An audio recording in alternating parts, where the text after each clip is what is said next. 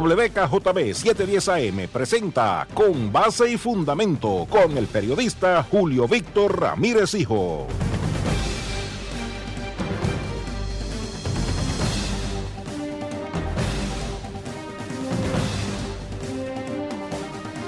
Saludos Puerto Rico, muy buenas noches, bienvenidos a Con Base y Fundamento a través de la que no respeta distancia WKJB 710.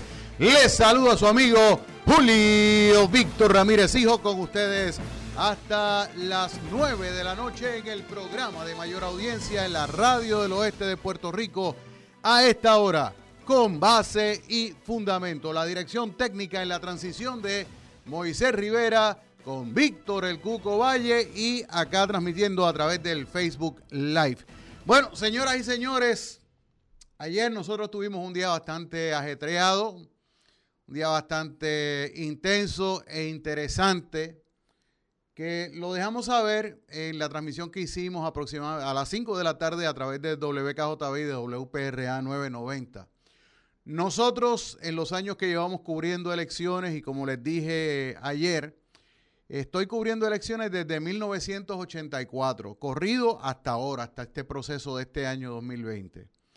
Y el asunto es que yo nunca me había encontrado con una situación tan irregular y tan desastrosa como la que pues nosotros eh, tuvimos que bregar durante el día de ayer. O sea, una cosa tan elemental como lo es tener unas papeletas listas y entregadas debidamente en la eh, en los colegios electorales, en los colegios electorales, eh, señores, o sea, tuvieron dos meses porque estas primarias estaban pautadas originalmente como es la ley para junio y se pospusieron dos meses por la cuestión de la pandemia.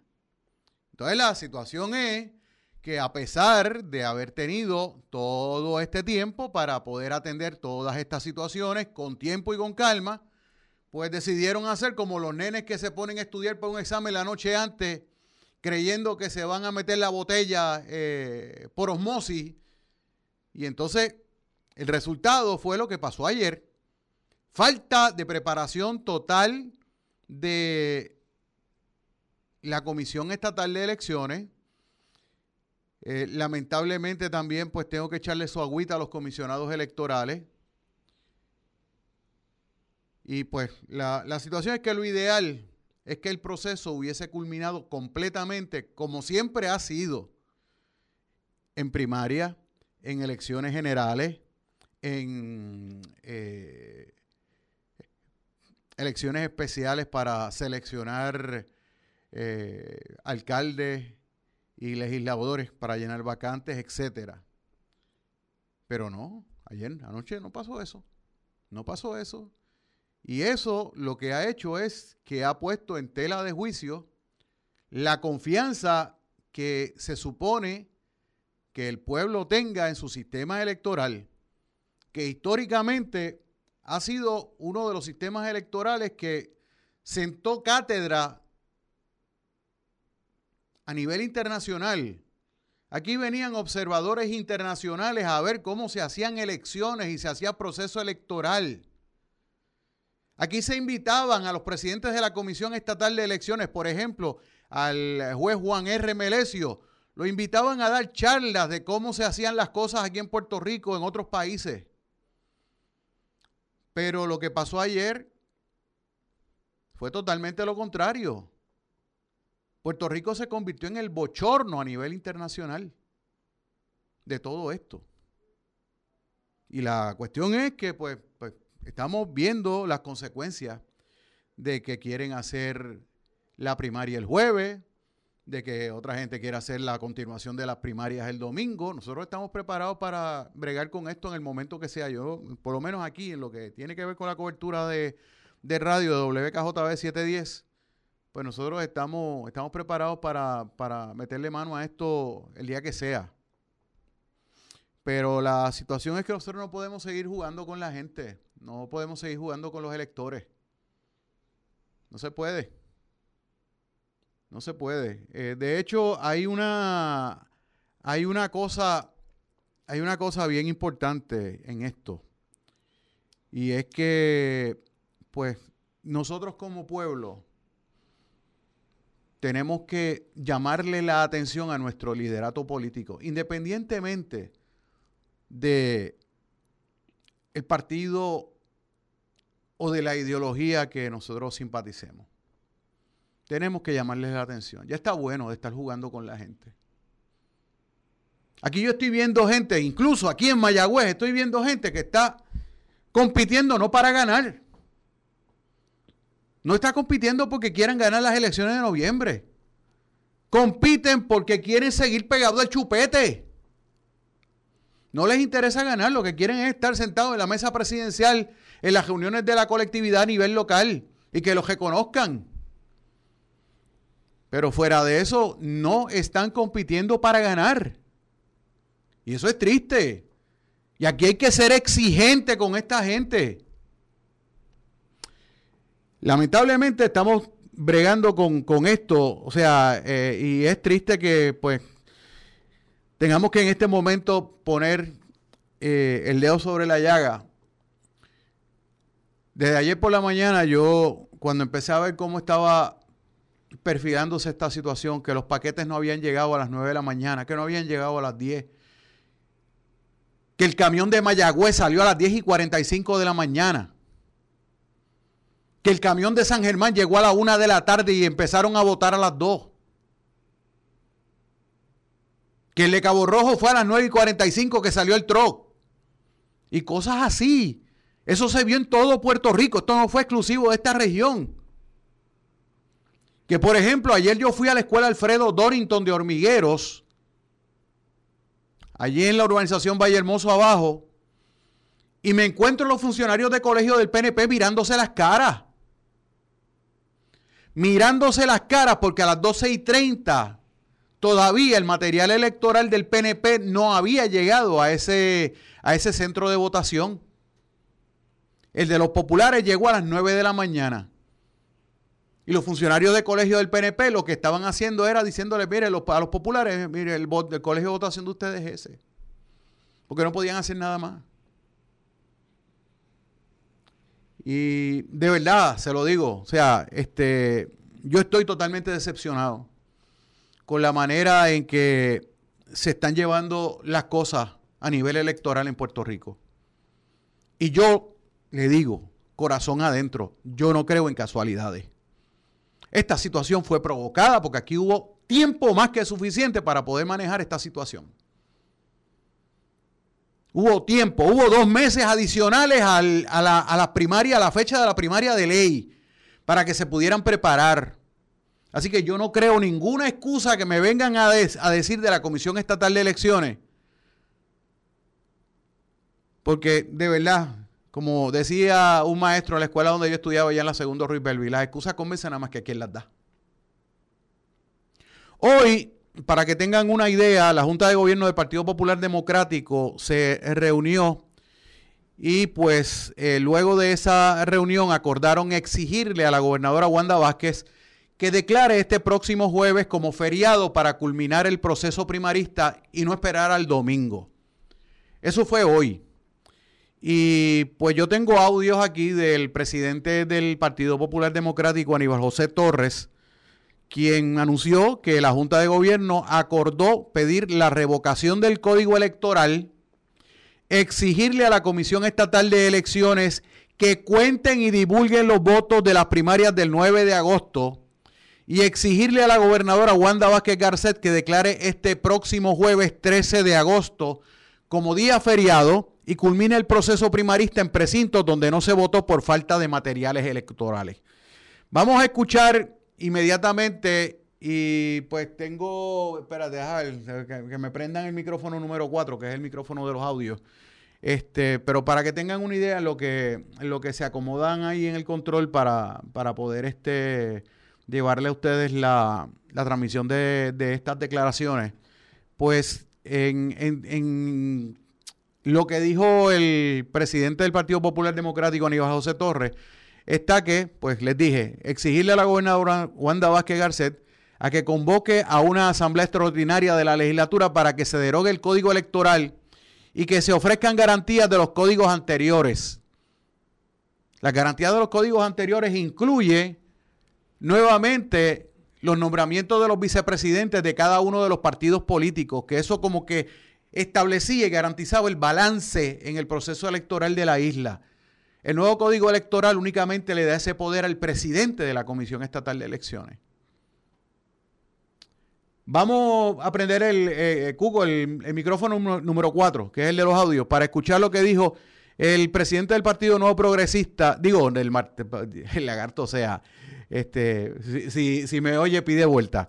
El presidente del Partido Popular Democrático, Aníbal José Torres, hablando sobre la resolución de la Junta de Gobierno del PPD. Vamos a escucharlo aquí con base y fundamento.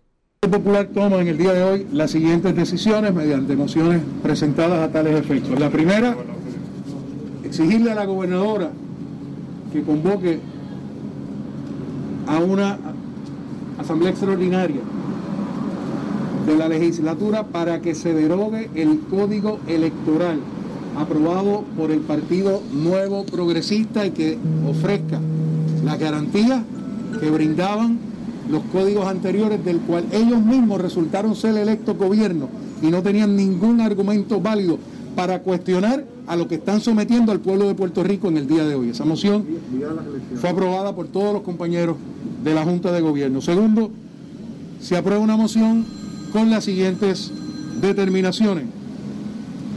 Exigirle a la Comisión Estatal de Elecciones que los votos emitidos en el día de ayer sean validados y contados, que se divulguen dichos resultados, planteamiento en el cual nuestros compañeros candidatos a la gobernación estuvieron de acuerdo. No podemos permitir que se siga especulando, eso le haría mayor daño a la democracia.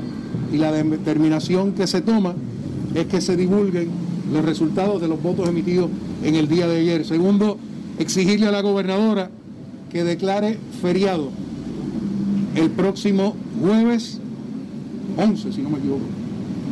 Próximo jueves, jueves 13.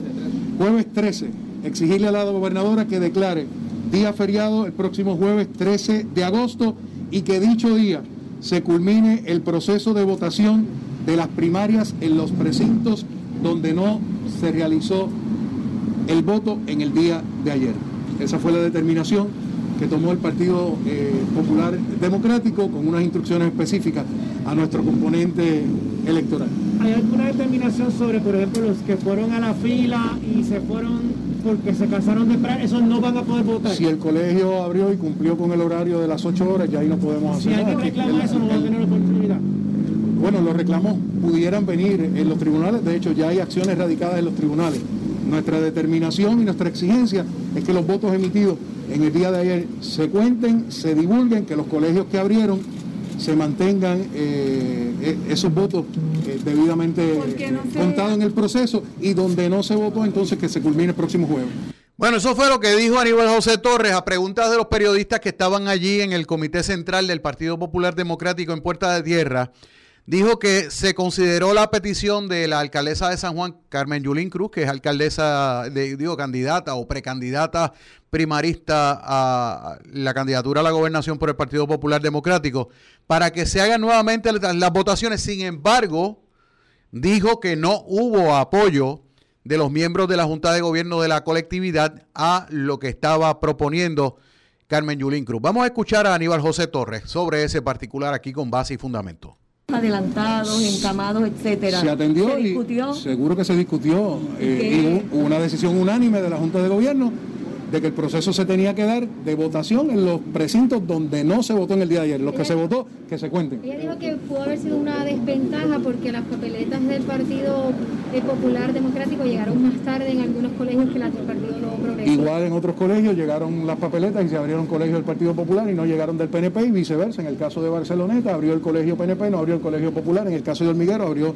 colegio Popular y no abrió el colegio PNP, así que eso se da eh, en, la copia, correcto. ¿Usted tendría objeción si, si se presenta, yo digo que ya hay los argumentos de permitirles votar a los que se fueron de los colegios, ¿ustedes se, opondrían a eso o no se opondrían a eso? Es que no, no hay manera, si el colegio abrió y se votó y se cumplió con el horario regular de las 8 horas, eh, no se puede permitir eso, no se garantizaría. Bueno, ya lo dijeron, los que los colegios que cumplieron con el proceso que cumplieron con las ocho horas que se supone que se le dé a los votantes para ir a votar, aunque comenzaran a las 2 de la tarde y terminaran a las 10 de la noche, si esas personas se fueron y no regresaron y no votaron, pues tuvieron la opción de ir, pero no, no, no, pueden ir a votar según indica eh, Aníbal José Torres. Mientras tanto, aseguró que el partido eh, aseguró que los maletines del Partido Popular Democrático están listos para entregarlos en los centros de votación, aunque la Comisión Estatal de Elecciones le adeuda papeletas que dijo que son el resguardo en caso de que vayan por encima de la proyección, o sea, más personas que vayan a votar. Vamos a escuchar esa partecita de lo que dijo Aníbal José Torres, eh, porque pues aparentemente sí, tiene las papeletas eh, según el conteo original, pero siempre tienen unas adicionales por si acaso el, el número aumenta. Claro, esas personas que vayan tienen que estar debidamente inscritas y tienen que aparecer en el registro electoral. O sea, ellos parten del hecho de que, eh, por ejemplo, normalmente dicen en, en, el colegio tal de la escuela tal de Mayagüez, eh, normalmente votan 150 personas aunque tengan 300 en el registro electoral. Pues ellos piden más o menos un poquito más de las 150 que normalmente van. Y entonces ahí, están, ahí están las llamadas papeletas de resguardo que vienen siendo, no sé, 30, 40, 50, dependiendo.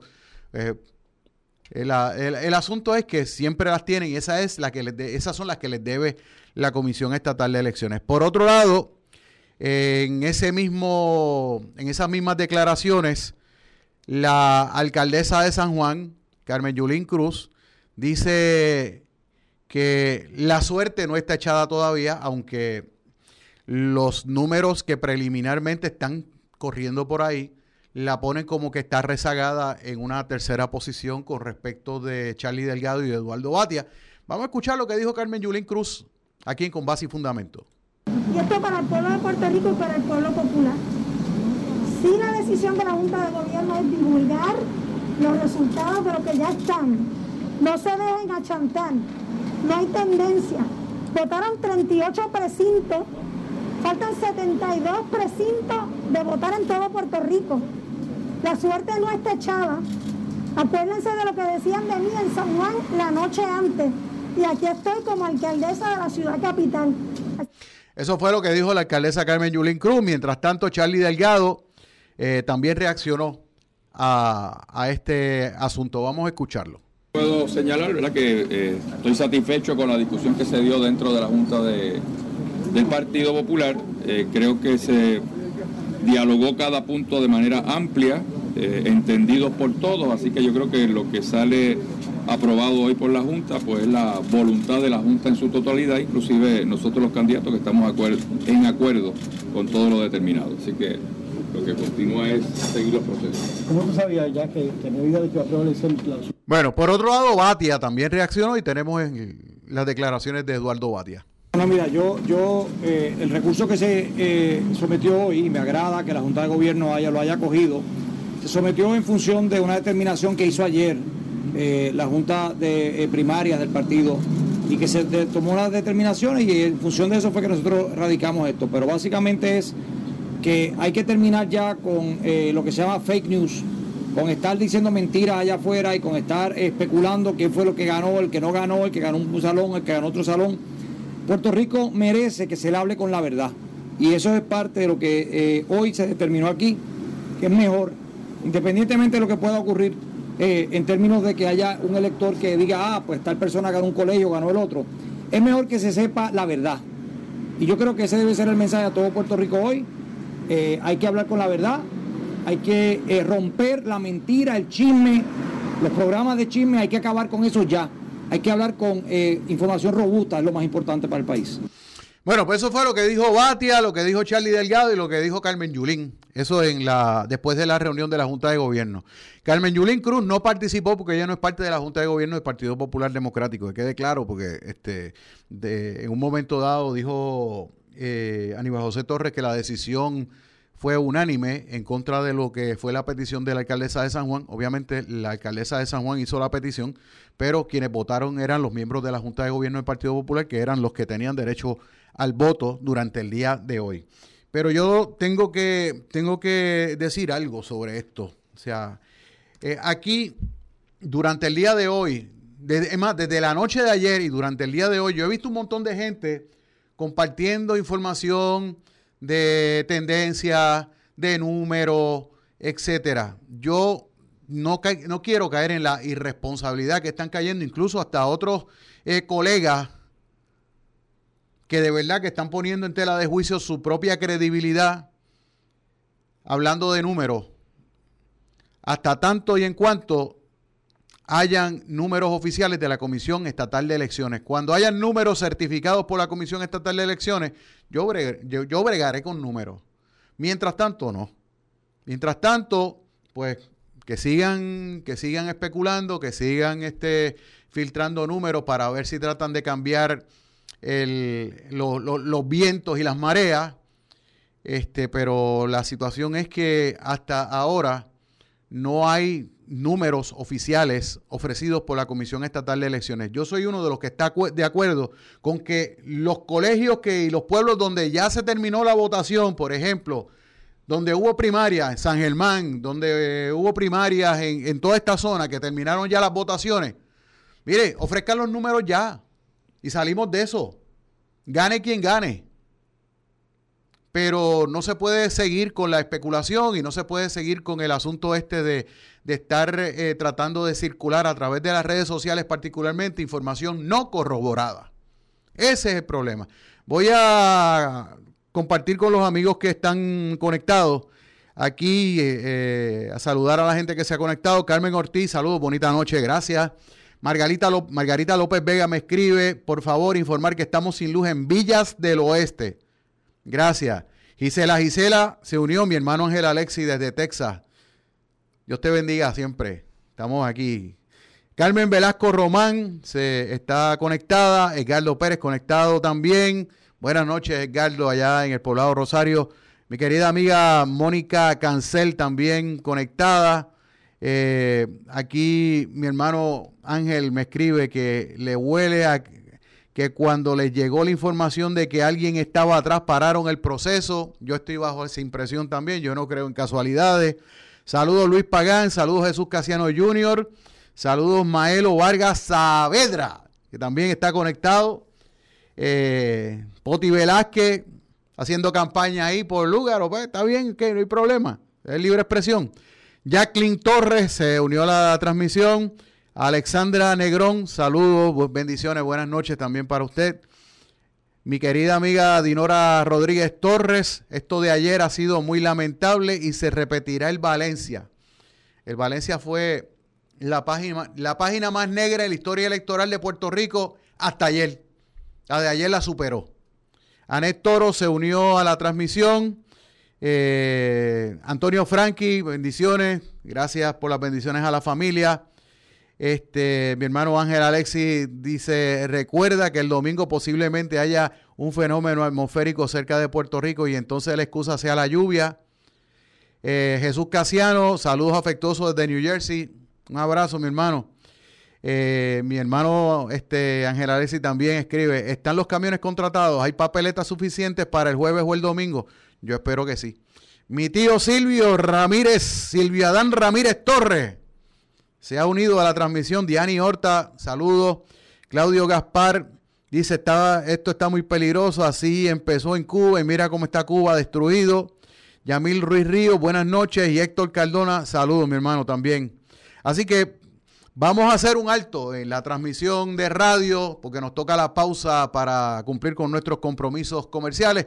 Así que regresamos en breve. Esto es con base y fundamento a través de WKJB 710. Plaza Sultana, con todos sus restaurantes y locales en la marginal de la carretera número 2 en Mayagüez, te informan que cumpliendo con la orden ejecutiva de la gobernadora de Puerto Rico por la pandemia del COVID-19, están ofreciendo los servicios de órdenes por teléfono para recogido, delivery, servicarro y salones abiertos con las debidas medidas de seguridad. Longhorn Restaurant, Sizzler, Dynasty Restaurant, Subway, Taco Maker, Wendy's, Church's Chicken, Cold Stone, Starbucks y Marcos Pizza, todos en un mismo lugar, Plaza Sultana en Mayagüez, y este virus lo paramos unidos.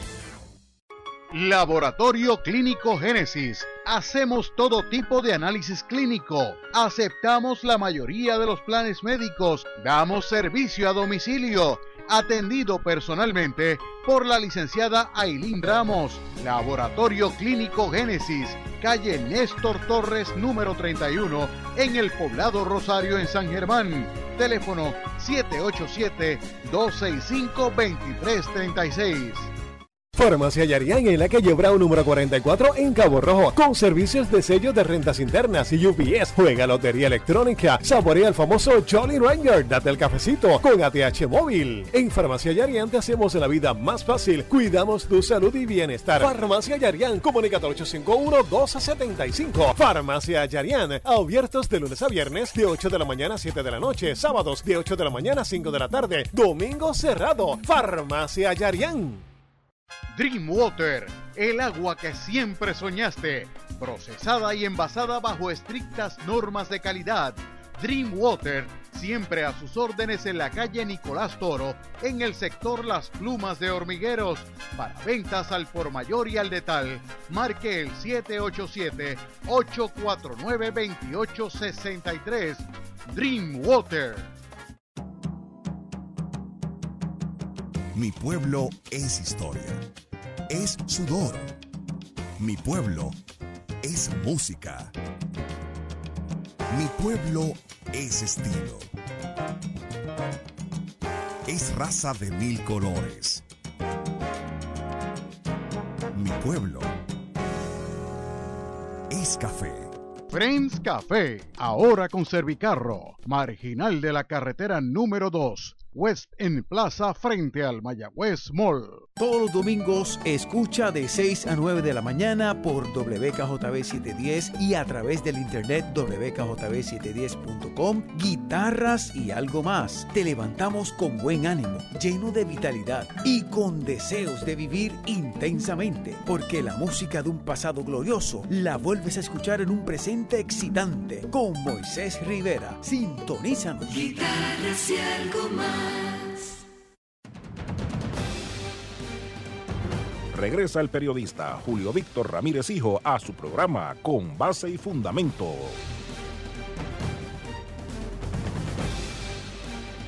Bien amigos, son las 7.26 minutos en la noche. Esto es Con Base y Fundamento a través de WKJB 710.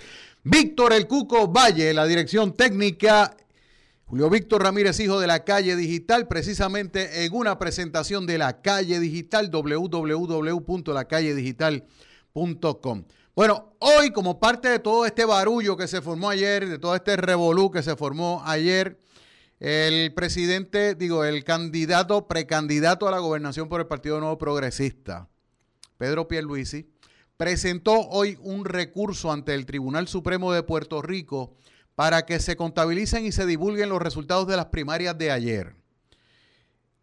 Vamos a eh, ir directamente a lo que es el documento, porque es un recurso de revisión electoral que está ante la consideración del Tribunal Supremo de Puerto Rico.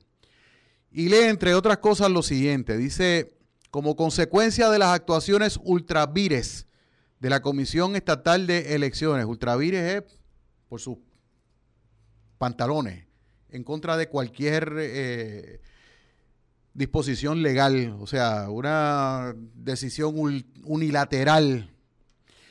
Este honorable tribunal debe asumir jurisdicción en el recurso de certificación extrajudicial, pues dicho mecanismo está disponible según el artículo 13.3 de la Ley 58 de 2020 para resolver cualquier asunto de naturaleza electoral que plantee cuestiones noveles de derecho o se planteen cuestiones de alto interés público. Esto es parte del recurso legal que presentó Pedro Pierluisi.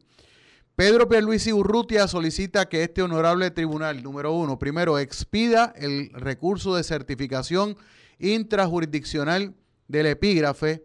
Dos, deje sin efecto el acuerdo de la Comisión Estatal de Elecciones y ordene el conteo y divulgación de los resultados electorales de los colegios que celebraron el proceso de votación el 9 de agosto de 2020. Y tres, dicte cualquier otra providencia que en derecho o equidad proceda para garantizar los derechos fundamentales de los electores puertorriqueños, culmina el recurso. El juez Anthony Cuevas Ramos del Tribunal de Primera Instancia de San Juan citó a una vista argumentativa que se suponía que se celebrara a las 2 de la tarde de hoy, relacionada a un pedido presentado ante la Corte por Pedro Pierluisi para que se revelen los resultados preliminares de la primaria del domingo. Y por ahí dicen, y está corriendo, y yo no me, yo no, o sea, yo no lo doy por cierto, porque yo no lo voy, doy por cierto porque no me consta, porque yo no tengo números oficiales de la Comisión Estatal de Elecciones, pero lo que está corriendo por ahí es que él está al frente en las votaciones, según se alega. Pero este, todo, todo quedará claro cuando se cuenten los votos y se divulguen los resultados. Y los populares están pidiendo lo mismo, que se cuenten los votos y se divulguen los resultados en los sitios donde ya se votó. Mientras tanto, hay otra cosa que tiene que ver con esto.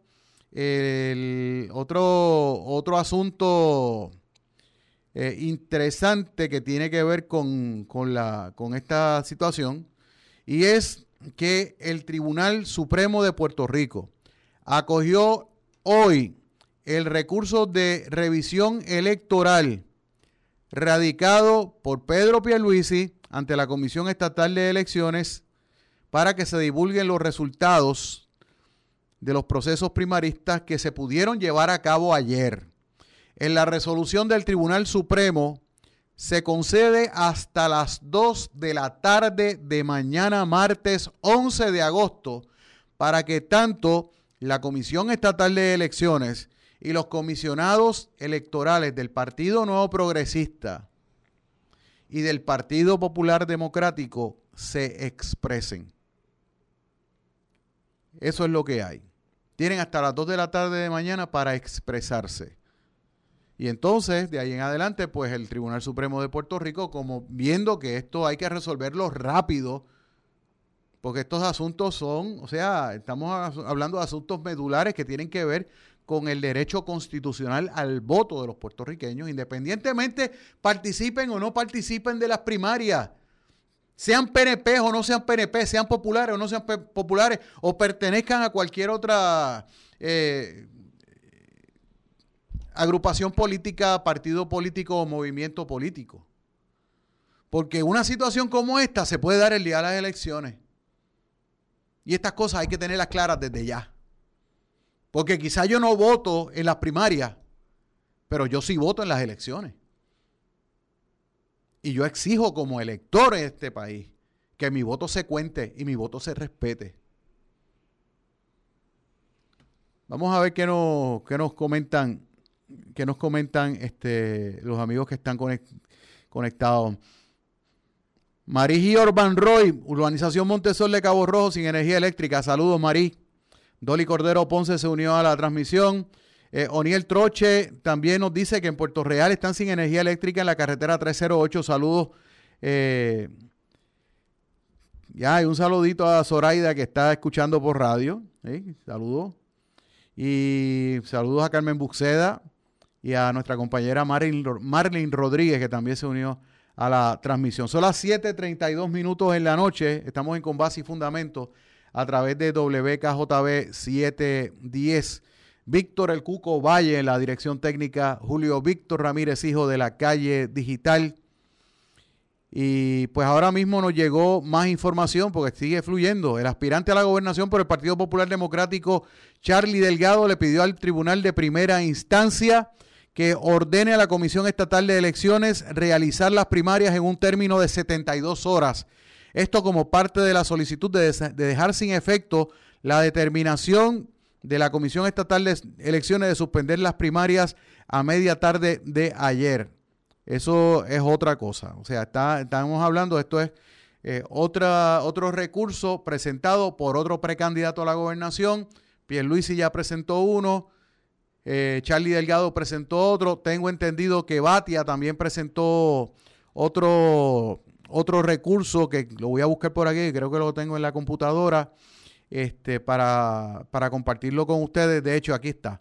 El precandidato a la gobernación del Partido Popular Democrático, Eduardo Batia, informó el lunes que sometió un recurso de revisión electoral para exigir el conteo de los votos ya emitidos en la primaria paralizada del domingo 9 de agosto.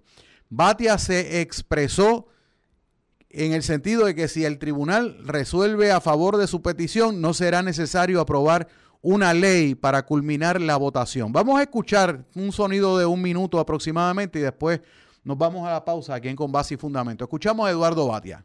¿Hay que legislar para hacer el proceso? No, yo no creo que hay que legislar el proceso. varios expresidentes que han dicho... Yo, yo estoy totalmente eh, convencido que la ley es clara. Y ya hicimos el recurso legal. Si se considera que el proceso se tiene que terminar y no es una nueva primaria, no hay que legislar desde mi perspectiva. Obviamente escucharé los argumentos de las otras personas, pero repito, lo más importante es que yo no voy a abandonar al puertorriqueño. Yo no estoy aquí buscando a ver quién está ganando ayer y quién está perdiendo ayer. Que se publiquen todos los números. Ayer votaron San Juan y el distrito de Mayagüez, esencialmente. Falta el 70% que van a decidir esta primaria. Yo me siento fuerte. Si todo el mundo vota como debe votar y que a nadie se le quiten las ganas y defendamos ese voto, inspiremos ese voto, yo no tengo duda que voy a ganar esta primaria, pero tenemos que abrir los procesos lo más rápido posible eh, para Puerto ¿Y Rico. no Gracias. no habría que a una decisión del tribunal? Hay asuntos en el tribunal que yo espero que se decidan el mismo día de hoy. Gracias. Gracias. Bueno, pues esas fueron las palabras de Eduardo Batia. Estamos hablando de que ahora mismo hay tres recursos judiciales que están corriendo.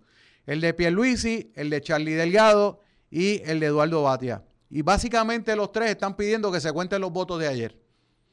Y en el caso de Charlie Delgado está exigiendo que la primaria se haga en un término de 72 horas. Vamos a ver qué resuelve mañana a las 2 de la tarde el Tribunal Supremo de Puerto Rico sobre estos, sobre estos asuntos. De hecho, eh, me están escribiendo diciéndome, Aracelis Cancel, saludos. Me están diciendo que Vallehermoso Arriba, digo, están eh, sintonizándonos desde Vallehermoso Arriba en Hormiguero. Gracias. Me escribe que en la urbanización La Concepción de Cabo Rojo están sin luz. Hay varios sectores de Cabo Rojo sin energía eléctrica. Eh, entonces, eh, Heriberto Saya, bienvenido, bienvenido a la transmisión. Yo voy a, a buscar ahora rapidito porque es que quiero saber cómo está, cómo está esto. Ya me están escribiendo de varios sectores del área eh, que están sin, sin energía eléctrica en, este momento. Y pues yo voy a chequear porque la mayor parte de los que me están diciendo son de Cabo Rojo, pero vamos a ver los del área, a ver cómo está cómo está el mapa de sectores sin servicio de la Autoridad de Energía Eléctrica. En Cabo Rojo, vamos a ver quiénes están sin luz. Según la Autoridad de Energía Eléctrica. ¡Wow! Espérate, ¿qué es esto? Esto es medio pueblo, mira para allá. Mira, mira, aquí están este, 70 sectores de Cabo Rojo sin servicio eléctrico al momento que estamos hablando con ustedes.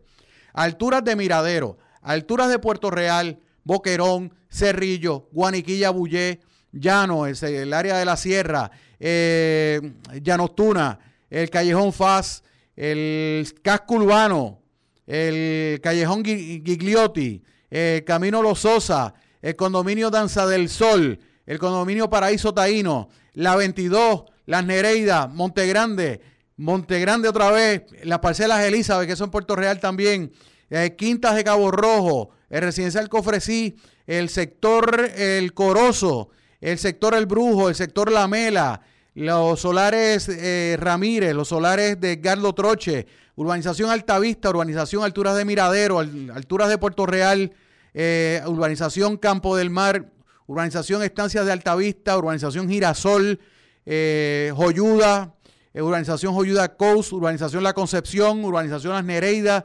Montesol, Quintas de Cabo Rojo, Sierra Linda, Veredas del Mar, Villa Aida, Villa del Carmen, Villa Real, El Retiro, Jardines del Puerto, eh, Villa Náutica, eh, Villa Arroyo en Guaniquilla, Villa Lamela, Villa Real. ¡Wow! Espérate, ¿dónde no hay? pe- pe- Entonces la pregunta no es dónde no hay luz, ¿dónde hay luz? Madre mía, esto es Cabo Rojo. Vamos a ver en Hormiguero, a ver, porque este, eh, cuántos sectores de Hormiguero que queda, que queda prácticamente al lado. Eh, dice aquí que Lavadero, el barrio Lavadero de Hormiguero está sin servicio de energía eléctrica eh, ahora mismo. En Lajas, que también es colindante con Cabo Rojo, vamos a ver si tienen problemas de energía eléctrica. la barriada Nicolín Pérez y el barrio Maguayo están sin luz ahora mismo. En Mayagüez, vamos a ver qué sectores de Mayagüez están sin energía eléctrica. 13 sectores en Mayagüez sin energía eléctrica ahora mismo. Leguízamo, el barrio Montoso, sector La Cochera Abajo, el barrio Quebrada Grande, barrio Río Hondo, el Camino El Guayo, Marini, Quebrada Grande, Gregoria Vargas 132, el sector Cuchilla Los Ramos, urbanización Quintas de Monterrío y Villas del Oeste, que están sin energía eléctrica también. Wow. Nada, cualquier cosita, pues, este, dice aquí, ah, saludo, saludos a Wendy Creitoff, Urbanización Sierra Linda que ofrecí. Hilda Acevedo, saludos de Villalamela, bendiciones a ustedes también. Jenny Cancel, saludos, buenas noches, gracias por la información. Esperemos que esta situación se resuelva lo antes posible por el bien de nuestro pueblo. Esperemos que sí. Pero esa es la, esa es la información que tenemos. Vamos a ver, vamos a chequear más pueblos aquí del área, porque es que de verdad, Añasco, vamos a ver Añasco en la, en la zona. Añasco tiene siete sectores sin servicio eléctrico. Caguabo, La Tosca, eh, Corcovada Abajo, Miraflores, Ovejas, las parcelas viejas del barrio Playa y la urbanización Vista del Río en Añasco está sin luz ahora mismo. Entonces, vamos a ver Sabana Grande. Sabana Grande, el barrio La Máquina Interior, el barrio La Torre y el sector Machuchal. También, eso es en Sabana Grande. Eh, Guánica, Guánica, Guánica, Guánica. Vamos a ver qué nos dice Guánica.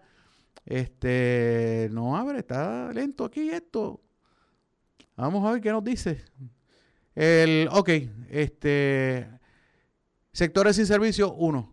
Salinas Providencia en Ensenada. Salinas Providencia es Playa Santa. Pero Salinas Providencia es el nombre verdadero del sector de lo que se conoce como Playa Santa. Salinas Providencia en Ensenada está sin luz ahora mismo. Entonces vamos a ver los pueblos de la montaña del oeste, Maricao, vamos a ver cuáles están sin luz. Indiera Alta está sin luz, Indiera Baja, eh, Indiera Fría, el sector Esmeraldo Justiniano y el sector Orama están sin luz ahora mismo. Eh, en Las Marías, vamos a ver quiénes de Las Marías. Las Marías tiene luz el pueblo completo, según dice aquí. Eh, entonces, Aguada, no, Aguada no, Rincón. El barrio Ensenada de Rincón está sin luz. Aguada, vamos a ver Aguada, ahora sí. A ver qué nos dice Aguada, que parece que Barrio Mamey y el barrio Cerro Gordo está sin energía eléctrica. Moca, Moca, el barrio Aceitunas y el, eh, pueblo Hacienda de Jaicoa está eh, sin energía eléctrica. Vamos a ver cómo está Pepino, San Sebastián de las Vegas del Pepino, el barrio Piedra Blanca, el campamento Guacio y Pozas de San Sebastián está sin energía eléctrica. Eh, Aguadilla, vamos a ver Aguadillita querida, vamos a ver, Base Reimi sin luz. El barrio Ceiba Baja, el barrio Corrales en el semáforo de la 459, el barrio Guerrero, el barrio Guerrero en el sector Muñiz y eh, la barriada Rubianes de Aguadilla están sin energía eléctrica también. Isabela, vamos a ver cómo está Isabela. Arenales Altos en Toscones y Arenales Bajo también, eh, dos sectores sin servicio de energía eléctrica en Isabela. Así que eso es lo que tenemos. Si se me quedó, yo creo que he cubierto prácticamente todos los pueblos del oeste de Puerto Rico en este boletín informativo de los sectores de eh, sin servicio de autoridad de energía eléctrica, pero ahora mismo el sector, el pueblo más afectado es Cabo Rojo, con 70 sectores dentro del pueblo que están sin energía eléctrica. Me encantaría saber cuál es el problema que tienen. Así que ya mismito vamos a, buscar la, la información porque eh, por aquí tiene que haber, en, algún sitio tiene que haber información de la Autoridad de Energía Eléctrica. Qué lástima que la Autoridad de Energía Eléctrica no sea tan comunicativa desde el punto de vista de sus funcionarios locales como lo es la gente de la Autoridad de Acueducto y Alcantarillado que siempre nos mantienen al tanto de lo que está, de lo que está pasando en, la región oeste de Puerto Rico y su director regional, el ingeniero Joel Lugo, siempre eh, se mantiene en contacto con nosotros para mantenerlos eh, al corriente de lo que está ocurriendo y de lo que está, de lo que está pasando acá en, esta región. Estoy buscando la página de energía eléctrica de en Facebook a ver qué, qué dicen, si dicen algo. Eh, eh, hablan de Jayuya Pueblo, de- hablan de Trujillo Alto, Encantada. Este, saludos a la gente de Encantada, a Lilian y a Susana allá en Encantada. Este, no veo nada aquí, este, programada para mañana. Y en Ponce hay una interrupción programada para mañana, por si acaso. Pero no me dicen nada de Cabo Rojo. Me encantaría que eh, hicieran algo, publicaran algo para que nos digan qué es lo que está ocurriendo en Cabo Rojo ahora mismo con tantos sectores sin energía eléctrica. Eh, hay otra cosita que quiero darle, traerles a ustedes, a la gente de Mayagüez, a la gente de la Sultana del Oeste, de Mayagüez, la gente que vive en los alrededores del barrio Dulce Labio. Este miércoles, 12 de agosto, la Autoridad de Acueducto y Alcantarillado va a estar llevando trabajos, eh, a cabo trabajos de reparación de una línea averiada en la calle Carmelo Martínez, esquina Enrique Franco, en el barrio Dulce Labios de Mayagüez. Estos trabajos van a comenzar pasado mañana miércoles. Lo publicamos con tiempo. O sea, lo estamos diciendo hoy lunes. Es el miércoles que lo van a hacer. Y lo publicamos en la calle digital. Eh, los trabajos comienzan a las 9 de la mañana y concluirán en horas de la tarde, según se nos ha informado aquí. Como resultado, tendrán interrupción de servicio de agua los abonados residentes en Dulces Labios, el área del litoral, el sector El Seco y el ensanche Martínez de Mayagüez. Se espera que la recuperación del servicio sea en horas de la tarde del miércoles si no hay inconveniente. Así que esa es la información que nos comparte la autoridad de energía, de la autoridad acueductos y alcantarillados a través de la querida amiga Wanda Matías, quien eh, trabaja en la oficina de comunicaciones de la autoridad de acueductos y alcantarillados. Vamos a ver quiénes se han conectado. Dice aquí, Antonio Hernández Ramírez nos escribe, si viene un huracán, creo que estaremos sin luz hasta que seamos estados. ¡Wow! ¡Qué fuerte! Carmen Ortiz dice, soy de lavadero y tengo luz. Pues aparentemente hay unos sectores de lavadero que dicen que no tienen luz. Eh, pues nada, eso es lo que hay. Vamos a la pausa. Vamos a la pausa. Son las 7 y 45 minutos de la noche. Regresamos en breve. Esto es con base y fundamento a través de WKJB 710. Mi pueblo es historia. Es sudor. Mi pueblo es música. Mi pueblo es estilo. Es raza de mil colores. Mi pueblo es café. Friends Café, ahora con Servicarro, marginal de la carretera número 2, West en Plaza frente al Mayagüez Mall. Farmacia Yarián en la calle Brown número 44 en Cabo Rojo con servicios de sellos de rentas internas y UPS. Juega lotería electrónica, saborea el famoso Jolly Ranger, date el cafecito con ATH móvil. En Farmacia Yarián te hacemos la vida más fácil, cuidamos tu salud y bienestar. Farmacia Yarián, comunica al 851-1275. Farmacia Yarián, abiertos de lunes a viernes de 8 de la mañana a 7 de la noche, sábados de 8 de la mañana a 5 de la tarde, domingo cerrado. Farmacia Yarián. Laboratorio Clínico Génesis. Hacemos todo tipo de análisis clínico. Aceptamos la mayoría de los planes médicos. Damos servicio a domicilio. Atendido personalmente por la licenciada Ailín Ramos. Laboratorio Clínico Génesis. Calle Néstor Torres número 31 en el poblado Rosario en San Germán. Teléfono 787-265-2336. Dreamwater, el agua que siempre soñaste, procesada y envasada bajo estrictas normas de calidad. Dreamwater, siempre a sus órdenes en la calle Nicolás Toro, en el sector Las Plumas de Hormigueros. Para ventas al por mayor y al detal, marque el 787-849-2863. Dreamwater. Todo récord médico es confidencial, excepto uno. Récord Médico. Programa orientado a educarlo sobre su condición. Récord Médico. La escuela de medicina en tu casa.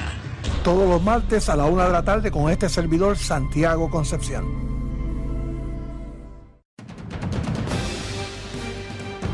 regresa el periodista Julio Víctor Ramírez Hijo a su programa Con Base y Fundamento. Bien amigos, son las 7:48 minutos en la noche. Esto es con base y fundamento a través de WKJB 710. Víctor El Cuco Valle, la dirección técnica Julio Víctor Ramírez, hijo de la calle digital. Y estamos con ustedes hasta las 9 de la noche en el programa de mayor audiencia, la radio del oeste de Puerto Rico a esta hora con base y fundamento. En una presentación de la calle digital, www.lacalledigital.com. Bueno, damas y caballeros, hoy la Comisión Estatal de Elecciones, el presidente de la Comisión Estatal de Elecciones, que yo no me explico cómo ese individuo sigue en el puesto, de verdad. O sea, un señor que demostró ayer total incapacidad en dirigir lo que es un evento electoral en este país y todavía, todavía tiene la cara de dar la cara. Lo dije ayer, este señor se lavó la cara con lechuga ayer. Pero él dice hoy que los camiones con el material electoral de las primarias que tuvo lugar el domingo 9 de agosto comenzaron a llegar a las inmediaciones del Coliseo Roberto Clemente. De forma inmediata le notificó a los comisionados electorales del Partido Nuevo Progresista y del Partido Popular Democrático para que ejecutaran la logística de recibir y custodiar el material electoral. Personal de la oficina del PNP está en el lugar y comenzó a recibir y custodiar el material, mencionó que aún se esperaba por la coordinación, yo me imagino que a esta hora tiene que haberla hecho, se esperaba por la coordinación por parte del comisionado electoral del Partido Popular Democrático para lo mismo. Indicó que personal de la Oficina de Seguridad Interna de la Comisión Estatal de Elecciones y personal de presidencia está disponible para atender cualquier situación en la que los partidos políticos necesiten la colaboración administrativa para ejecutar la logística. O sea, esta sería la última persona a la que yo recurriría para pedirle consejo de logística. Definitivamente, con el papelazo de ayer. Este señor todavía yo no me explico cómo, cómo tiene la cara de decir que va a dar consejo.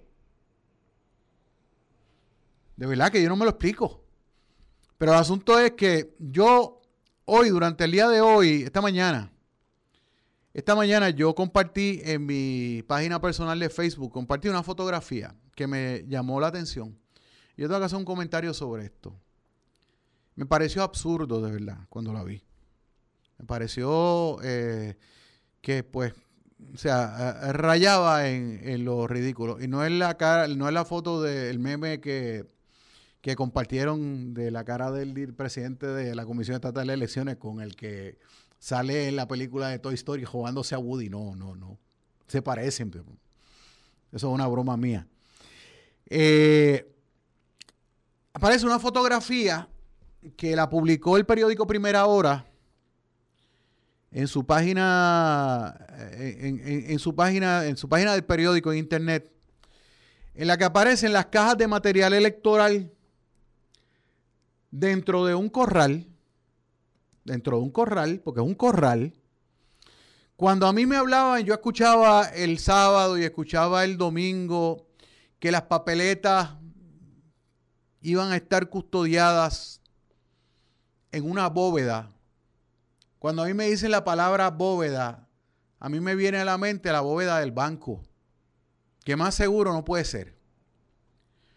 Y entonces cuando yo veo esa foto, yo digo, ese corral.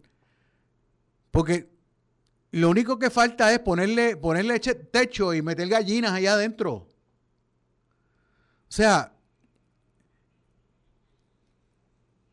a cualquiera se le ocurre tirar un fósforo y se fastidiaron los votos. Y entonces están, o sea, los paquetes, las cajas están envueltas en plástico. Y yo entiendo de que eso tiene que estar custodiado. Eso está dentro del Coliseo Roberto Clemente. Y yo entiendo de que eso, pues, bendito sea Dios, si no están dentro de una bóveda, como alega la Comisión Estatal de Elecciones, porque eso no es una bóveda. Eso es una jaula. Eso parece un gallerín, de verdad. Y entonces ver que, los que los votos están allí, están expuestos, las cajas, los maletines están expuestos allí, que venga cualquier político desesperado porque cree que va a perder la primaria, se cuele por ahí y hace eso, no, no, hombre, no, o sea, esto es negligencia total. Y yo no lo podía creer, o sea, yo, cuando a mí me están hablando de bóveda, y a mí siempre, mira, cuando, cuando yo, yo cubrí dos elecciones, yo cubrí dos elecciones en el área metropolitana y directamente en el área metro. Yo cubrí las elecciones de 2008 y cubrí las elecciones de 2012. 2008 estuve destacado en la Comisión Estatal de Elecciones en Atorrey y en el 2012 a mí me tocó cubrir para Cyber News, me tocó cubrir el, la sede del Partido Popular Democrático porque nos distribuyeron en la del PNP, nos distribuyeron en la comisión, a mí me mandaron para la para la sede del Partido Popular y a otro, a otro compañero lo mandaron para el PIB. Y para hacerle la historia larga corta, siempre hablaban de bóveda. Y a mí cuando me decían, no, no que, la, que, la, que los votos y los maletines están custodiados en bóveda. Eso no es una bóveda, señores. Eso no es una bóveda. Y si eso ha sido así siempre, definitivamente han inducido a error a todo el mundo.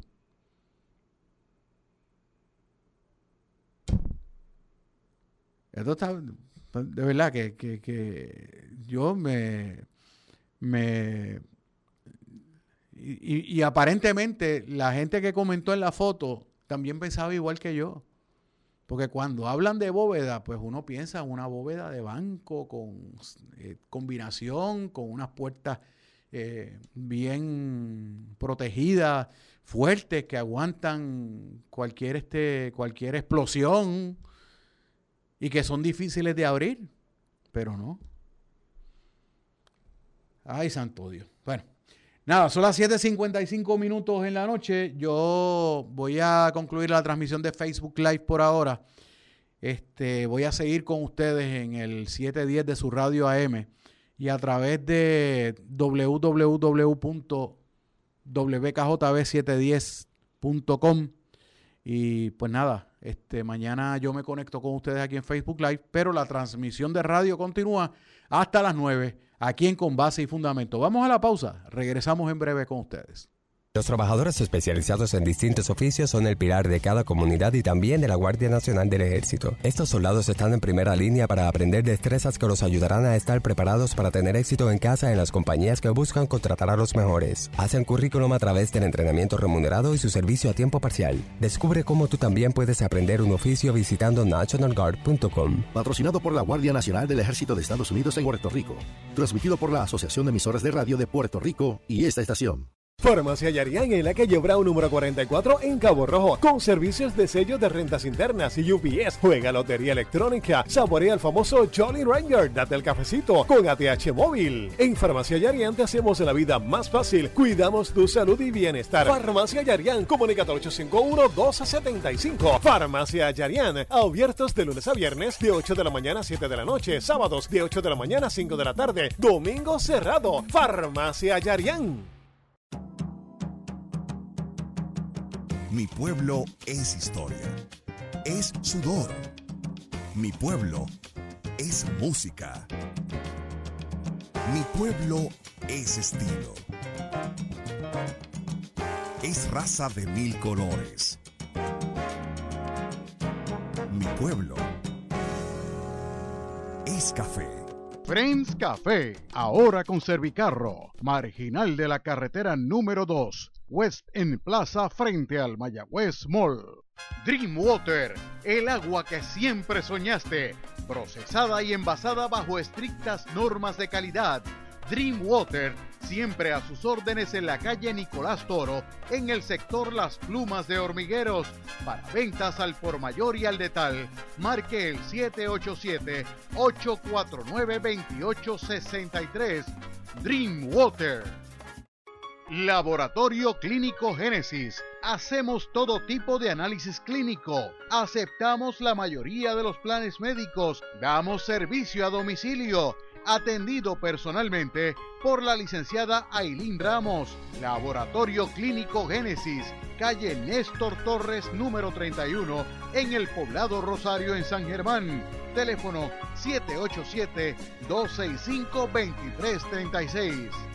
Todos los sábados a las 9 de la mañana el programa Levantando al Caído con Jesucristo con el evangelista Edwin González y sus colaboradores. No deje de escuchar este su programa que será de gran bendición para todo aquel que lo sintonice. Dios puede hacer cosas grandes en su vida. Levantando al Caído con Jesucristo. Sábados a las 9 de la mañana por WKJB 710 y WKJB710.com.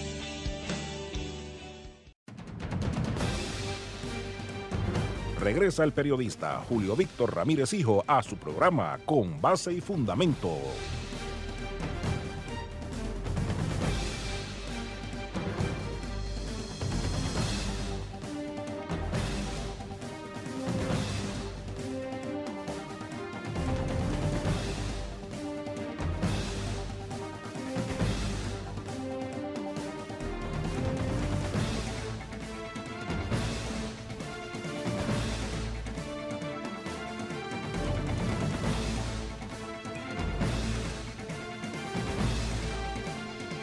Bien amigos, son las 8 de la noche aquí en Con Base y Fundamento a través de WKJB 710.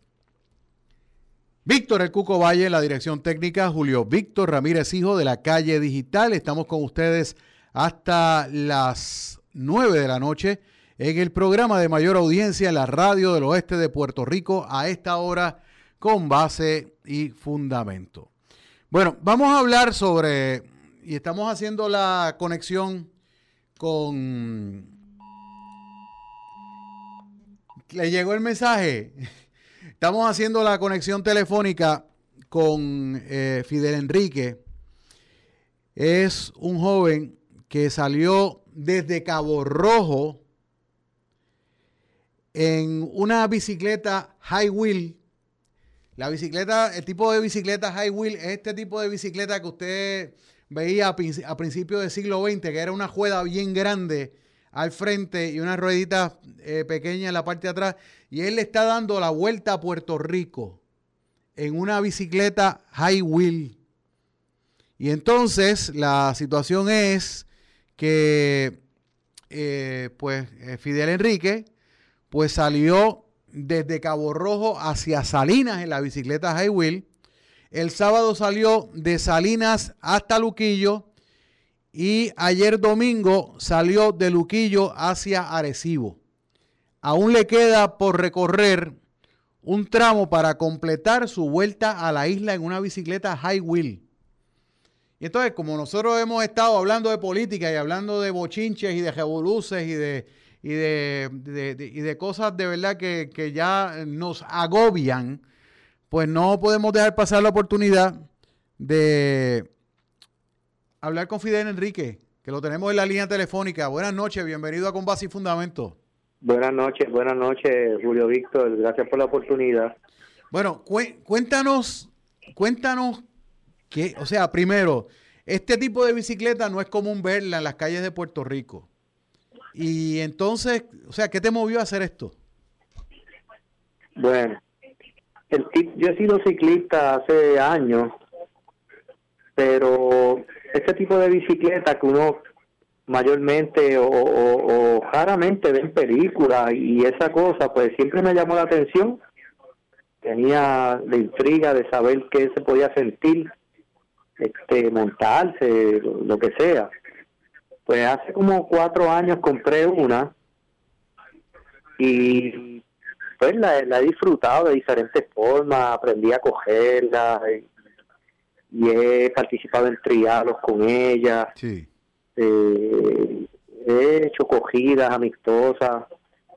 Eh, he competido también en Estados Unidos con ella. Y pues este año eh, se vieron afectados todos los entrenamientos y todas las las cajeras pues decidí este, concentrar el esfuerzo en hacer una, una prueba, como, como darle la vuelta a la isla en la bicicleta. Ok, y entonces, pregunta, pregunta que te hago, Fidel. Este, ¿por dónde andas ahora? Ahora mismo estoy en Arecibo, quedándome en un hotel, porque mi verdadera intención era tratar de hacerlo, completarlo en cuatro días. Ok. Eh, cuatro días cogidos, ¿no? Lo que sucede es que el, el viernes cuando salí, cuando llegué a Salinas, ese viento me dio una, me dio, me, me azotó fuerte. El sábado las cuestas estuvieron brutales. Entonces el domingo, que era el día ideal para pasar San Juan, sí. el domingo lo que sucedió fue que el asiento y el pantalón que tenía pues, me hicieron unas heridas y este tuve que tuve que decidir eh, mantenerme un día en, en Arecibo para tratar de recuperarme y, y, cuando salga mañana eh, completar la meta. Ok.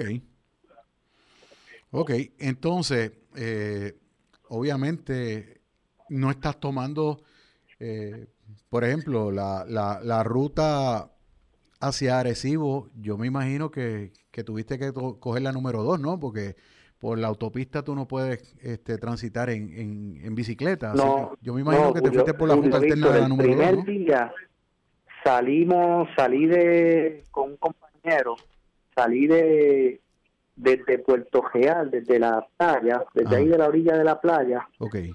Cogimos la cajetera 116, después cogimos la, la otra cajetera que es por Guayanilla. Sí ese hasta que conectamos conectamos la 2 y después conectamos la 1, que esa nos llevó a Salinas. Ok, o, sea que tú te fuiste prácticamente por la costa. Lo más cerca a la costa posible, lo más cerca a la, a la costa posible. Este, el segundo día, pues estaba ya en la carretera número 3 y pasamos pasamos los túneles y entonces subí una cuesta que ahora no recuerdo cómo se llama, pero pero eso, eso esas cuestas fueron una cosa increíble.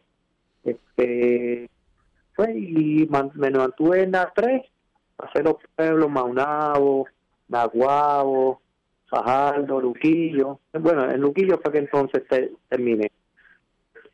Después de eso, pues el, el domingo, pues la número tres, y después cogimos la carretera de, de y Piñones, eh, y la Verde, y después buscamos conectar la número 2 otra vez. Ok. Y la gente en el tramo, o sea, en esos tramos, la gente cómo te recibió. Obviamente la, el tipo de bicicleta que tú estás usando no es un tipo de bicicleta común. Este, ¿cómo lo, cómo, cómo, cómo te ha recibido la gente en, en, todo este, en todo este trayecto? La reacción ha sido tan positiva y me hace sentir tan bien saber que, que la gente se identifica, este, me apoya, este, reconoce el esfuerzo, este, tienen consideración, porque honestamente eh, he sentido algo positivo de una forma que no puedo explicar. Pero sí, ha sido positivo, la gente se identifica, este, gente van en bicicleta, viran para atrás y cogen un, un pedazo conmigo, este he tenido amistades como Alexandra, Edgar, Hernán, este Egui, Ayala, Ilenia, González, tantas personas que, que se han identificado y, han reconocido el esfuerzo y quieren, ¿se entiende? Quieren en algo aportar y ayudar y, sentir que son parte de la vuelta. Porque honestamente esta vuelta yo no la estoy haciendo solo. Este esta vuelta sin el apoyo de las personas y sin el apoyo de la familia, sin el apoyo de mi hija, de mi esposa, de las amistades, yo creo que sería mucho más difícil o no sé si imposible lograrla de esa manera. Fidel, hay algo que yo quiero que, algo que quiero preguntarte y es precisamente, tú estás haciendo eh, este trayecto en un fin de semana en el que se produjeron dos muertes de ciclistas en las carreteras. Una persona que murió en Guánica y otra persona que murió esta mañana en Aguadilla. Y en el caso de la persona de Aguadilla fue impactada por dos vehículos en, en la, en la carretera 107 en, en- Aguadilla. Y entonces el primero que lo golpea se da a la fuga, el segundo que lamentablemente le lo impacta, aparentemente porque pa- pues, tal parece que del impacto, del primer impacto, pues eh, cae sobre el otro carro. El segundo, el segundo conductor se detiene, le da los primeros auxilios, se comunica con el 911, se lo llevan al Hospital Buen Samaritano de Aguadilla y allí lamentablemente muere cuando era atendido. Y entonces nos trae esta, esto que tú estás haciendo, nos trae a la, a, a la mente y a reflexionar si verdaderamente a los ciclistas se les está respetando su espacio en las vías públicas de Puerto Rico. Julio Víctor, yo, mi opinión y mi pensamiento con relación a, a- a estas situaciones es que la responsabilidad es de todo. Sí.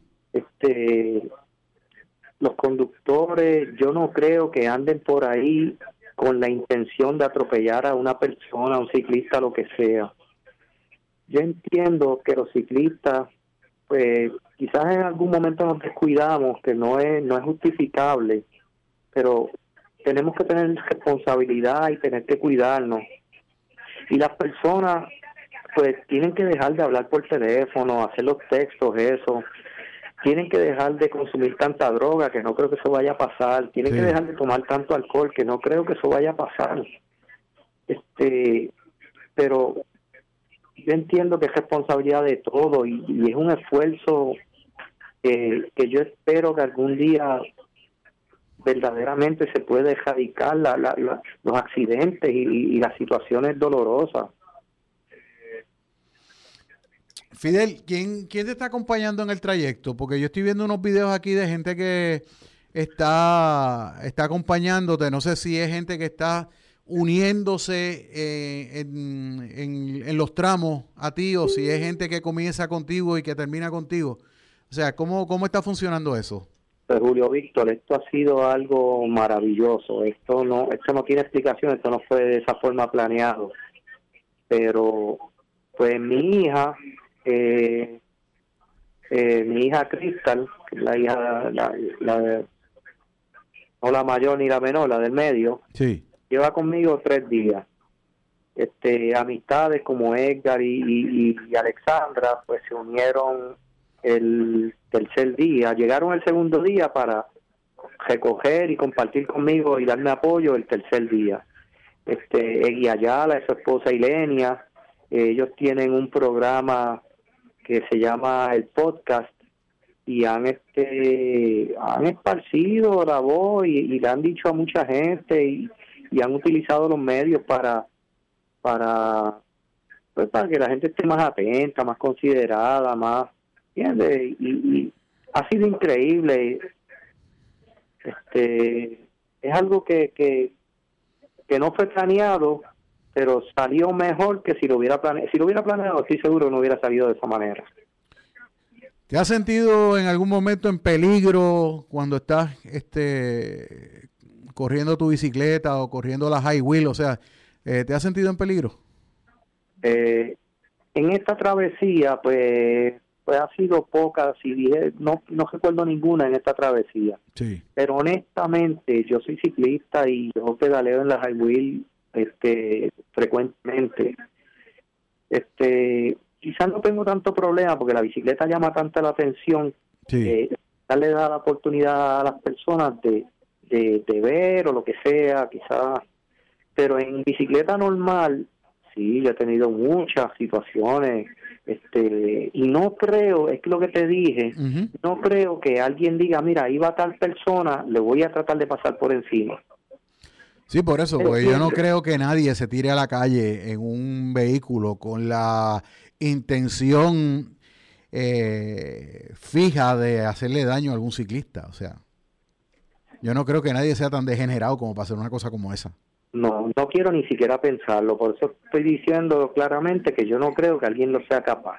Pero sí, hay gente que están agresivos, que están, que tienen problemas mentales, hay gente que están bajo la influencia de drogas, alcohol, lo que sea, hay gente que están pendientes al maquillaje, al, al, al celular, al niño gritando atrás, eh, oye, cosas normales que, ¿me entiendes? Que, que, que son accidentes, estos son accidentes lo que pasa. Que no se justifica que una persona cometa un, una falta, error, delito, lo que sea, y diga, pues mira, yo me voy de aquí, yo no quiero afrontar las consecuencias, pues eso no, eso no, no, eso debiera ser penalizado, porque eso no se justifica. Excelente. Fidel, mira, yo te voy a voy a dejarte porque tengo que irme a la pausa de las y 15, pero yo te voy a pedir que tan pronto tú completes tu travesía y llegues a Cabo Rojo, este podamos hacer un programa aquí en el estudio, claro, pues tomando las medidas de precaución que se tienen que tomar aquí en la emisora, para conversar contigo con calma y con tiempo, este aquí en el aquí en el programa después que termines y descanses y te recuperes y pueda y podamos este conversar con calma aquí en la emisora. Con mucho gusto, este Julio Víctor, honestamente me siento bien si si lo que yo hago de algo sirve, aporta o qué sé yo, sirve de ejemplo, lo que sea, eso me eso me hace sentir bien. O sea, no, el tiempo no está perdido. Cuenta conmigo y, cuando yo termine, claro que te voy a llamar. Claro, pues gracias. Sí, gracias, gracias, por la oportunidad. Eh, vamos a la pausa aquí en Con Base y Fundamento a través de WKJB 710. Regreso con ustedes en breve. Laboratorio Clínico Génesis. Hacemos todo tipo de análisis clínico. Aceptamos la mayoría de los planes médicos. Damos servicio a domicilio atendido personalmente por la licenciada Ailín Ramos. Laboratorio Clínico Génesis, calle Néstor Torres número 31, en el poblado Rosario en San Germán. Teléfono 787-265-2336. Farmacia Yarián en la calle Brown número 44 en Cabo Rojo, con servicios de sello de rentas internas y UPS. Juega lotería electrónica, saborea el famoso Jolly Ranger, date el cafecito con ATH móvil. En Farmacia Yarián te hacemos la vida más fácil, cuidamos tu salud y bienestar. Farmacia Yarián, comunica al 851-1275. Farmacia Yarián, abiertos de lunes a viernes de 8 de la mañana a 7 de la noche, sábados de 8 de la mañana a 5 de la tarde, domingo cerrado. Farmacia Yarián. Dreamwater, el agua que siempre soñaste, procesada y envasada bajo estrictas normas de calidad. Dreamwater, siempre a sus órdenes en la calle Nicolás Toro, en el sector Las Plumas de Hormigueros. Para ventas al por mayor y al detal, marque el 787-849-2863. Dreamwater. Mi pueblo es historia, es sudor. Mi pueblo es música. Mi pueblo es estilo. Es raza de mil colores. Mi pueblo es café. Friends Café, ahora con Servicarro, marginal de la carretera número 2 West en Plaza frente al Mayagüez Mall. Sintoniza todos los sábados por WKJB 710 AM el programa Tus sábados con Axel Cruz. Entrevistas, chinchorreo, actividades, farándula y mucho más. Tus sábados con Axel Cruz por WKJB 710 AM y WKJB710.com. Ahora en su nuevo horario, sábados a las 12 del mediodía por WKJB 710 AM y WKJB710.com. Hola amigos, soy Fabiola Blondet, productora del programa de entrevistas Soluciones a tu alcance. Escucharán expertos en temas como salud, sociales, económicos y políticos que puedan mejorar nuestra calidad de vida. Jueves de 4 a 5 de la tarde y 8 a 9 de la noche por la primera de Mayagüez WPRA 990M, Internet WPRA 990.com, Tuning Radio WPRA 990 AM.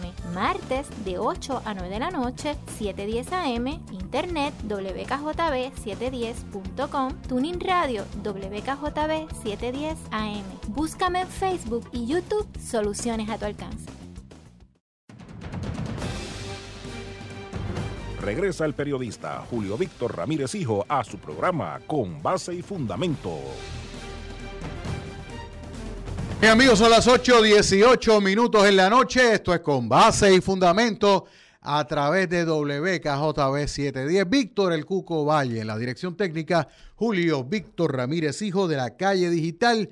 Y estamos con ustedes hasta las 9 de la noche en el programa de mayor audiencia en la radio del oeste de Puerto Rico a esta hora con base y fundamento. Les recordamos que si las cosas siguen como originalmente se programaron de que el domingo que viene hay primarias, la continuación de las primarias, nosotros vamos a estar haciendo una programación especial aquí en WKJB y en WPRA 990 para traerles resultados, para traerles informaciones y entrevistas relacionadas con el proceso primarista. Ahora bien, importantísimo, si se resuelve por el Tribunal Supremo que la información hay que darla en 72 horas y el proceso hay que hacerlo en 72 horas como exige Charlie Delgado. O en su defecto como exige Pierluisi y exige Eduardo Batia de que se ordene el conteo y la divulgación de resultados de inmediato, pues nosotros nos tenemos que sentar con la gerencia de la emisora para ver qué vamos a hacer, pero yo estoy, como le digo, estoy listo para en cualquier momento eh, hacer lo que, la transmisión que haya que hacer para tenerles a ustedes la información, particularmente la de nuestra zona, porque ustedes saben que en el área metropolitana las cosas que pasan en el oeste de Puerto Rico se diluyen y de la única manera que nos cubren es que hay una tragedia o que hay un escándalo, que, pero de, de otra manera pasa con ficha cualquier otra información que se produzca en la región oeste de Puerto Rico. Y nosotros, para, para nosotros, es primero nuestra región y después este, atendemos el resto. De hecho, hoy el precandidato a la gobernación del Partido Popular Democrático y alcalde de Isabela, Charlie Delgado Altieri, pues eh, esto fue antes de la reunión de la Junta de Gobierno, esto fue cuando llegó al Comité del Partido Popular Democrático. Pues, entre otras cosas, pues la, la propuesta de él, pues ya ustedes la escucharon, pero entre otras cosas dijo que lo que ha hecho el Partido Nuevo Progresista es masacrar la democracia de este país. ¿El micrófono está abierto, Cuco? No, me oyó. El micrófono número 4. Yo creo que esos micrófonos están abiertos. Pero nada, vamos, vamos a escuchar lo que dijo el precandidato a la gobernación por el Partido Popular Democrático, Charlie Delgado Altieri, aquí en Con Base y Fundamento a través de WKJB 710. resolver esto? ¿Cómo deben proceder ahora, Bueno, lo que viene ahora es la discusión en la, en Sí. la Junta. Eh, presentaré la resolución para que se pueda ver entonces esto en el día de mañana o pasado mañana como tarde. Eh, yo no confío en la Comisión Estatal de Elecciones. Obviamente yo creo que nadie en este país puede confiar en la comisión, ni mucho menos la custodia de esos votos allí. Por lo tanto, este proceso tiene que continuar lo antes posible y que los votos ya emitidos se comiencen a contar hoy. Y ante esa premisa de desconfianza, el- ¿usted cree que el país va a confiar en cualquiera que sea el resultado de este proceso? Bueno, eso está, dicho que no confía en la comisión. eso podría estar entredicho, por eso es que hay que comenzar a contar votos hoy.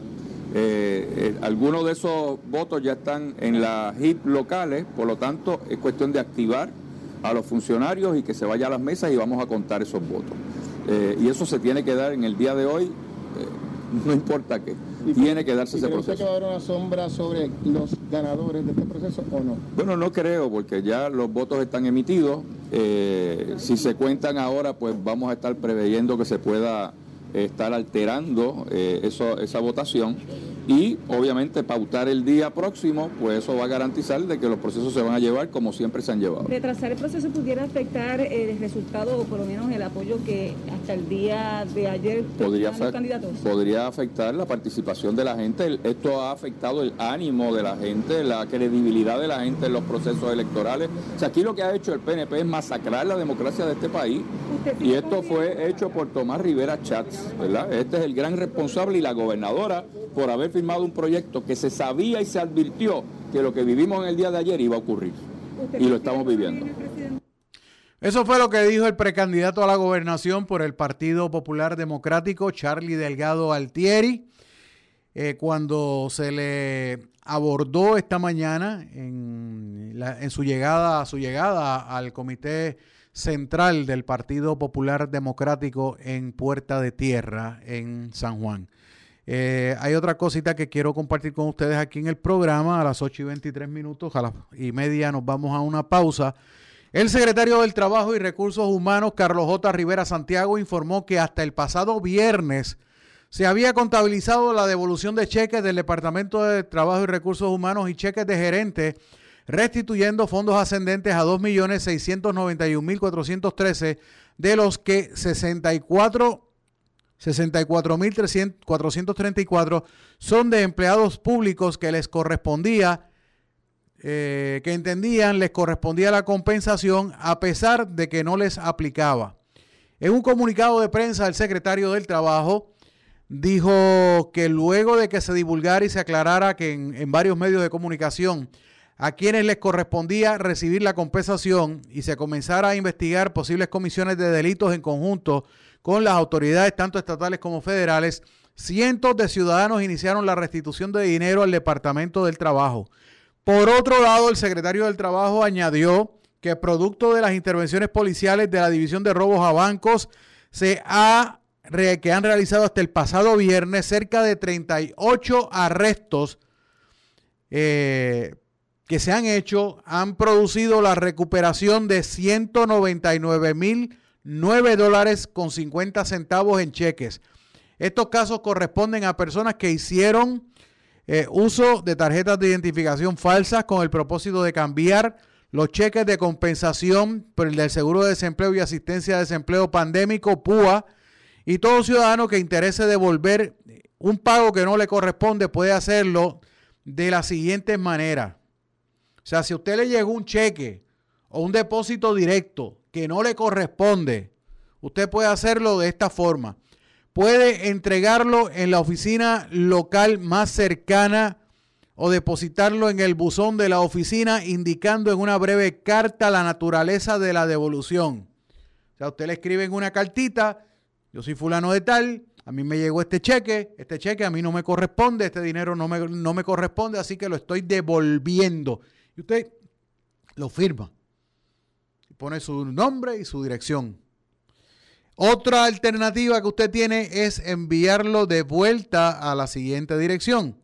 Departamento del Trabajo y Recursos Humanos, Unidad de Pagos, PO Box 195540 195540 San Juan, Puerto Rico 00919 raya 5540.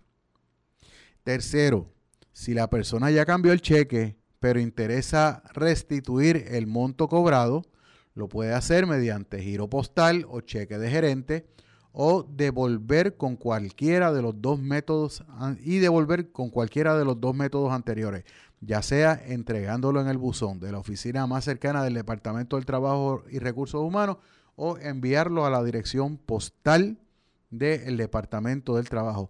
Todo giro o cheque de gerente deberá ser a nombre del secretario de Hacienda. Es bien importante. Todo giro o cheque de gerente deberá estar a nombre del secretario de Hacienda, quien es el custodio de todas las cuentas de todas las agencias públicas en Puerto Rico. Dice que la comunicación efectiva y correcta de lo que deben hacer los requisitos de elegibilidad ha logrado en gran manera la restitución del dinero, puntualizó el secretario del Trabajo en este comunicado de prensa. Estamos hablando de más de, bueno, estamos hablando de casi 2.700.000 dólares. Entonces, hay otra cosita que quiero también traerle a ustedes. Ustedes saben que todo el mundo le estaba echando la culpa, la Comisión Estatal de Elecciones le estaba echando la culpa a la imprenta por la cuestión de las papeletas, ¿verdad? Pues el licenciado José Antonio Fusté, que fue juez federal y es asesor legal de la empresa Printec, defendió el trabajo de la compañía ante críticas por la tardanza en la impresión de papeletas para las primarias locales del Partido Nuevo Progresista y del Partido Popular Democrático. Fusté explicó que sin la presencia de funcionarios de la Comisión Estatal de Elecciones y de los partidos políticos para la supervisión del proceso, como dicta la ley, las papeletas no pueden ser impresas y aparentemente no había nadie de la Comisión Estatal de Elecciones ni de los partidos supervisando la impresión de las papeletas. Dice Fuste, nuestra imprenta ha manejado la impresión de materiales para procesos que requieren alta seguridad por los pasados 25 años para los Estados Unidos, Centro y Suramérica y Puerto Rico. El 75% de nuestra producción de impresos se exporta al mundo. O sea que no son, no, no, no es, un, no es un negocio este, con un printer.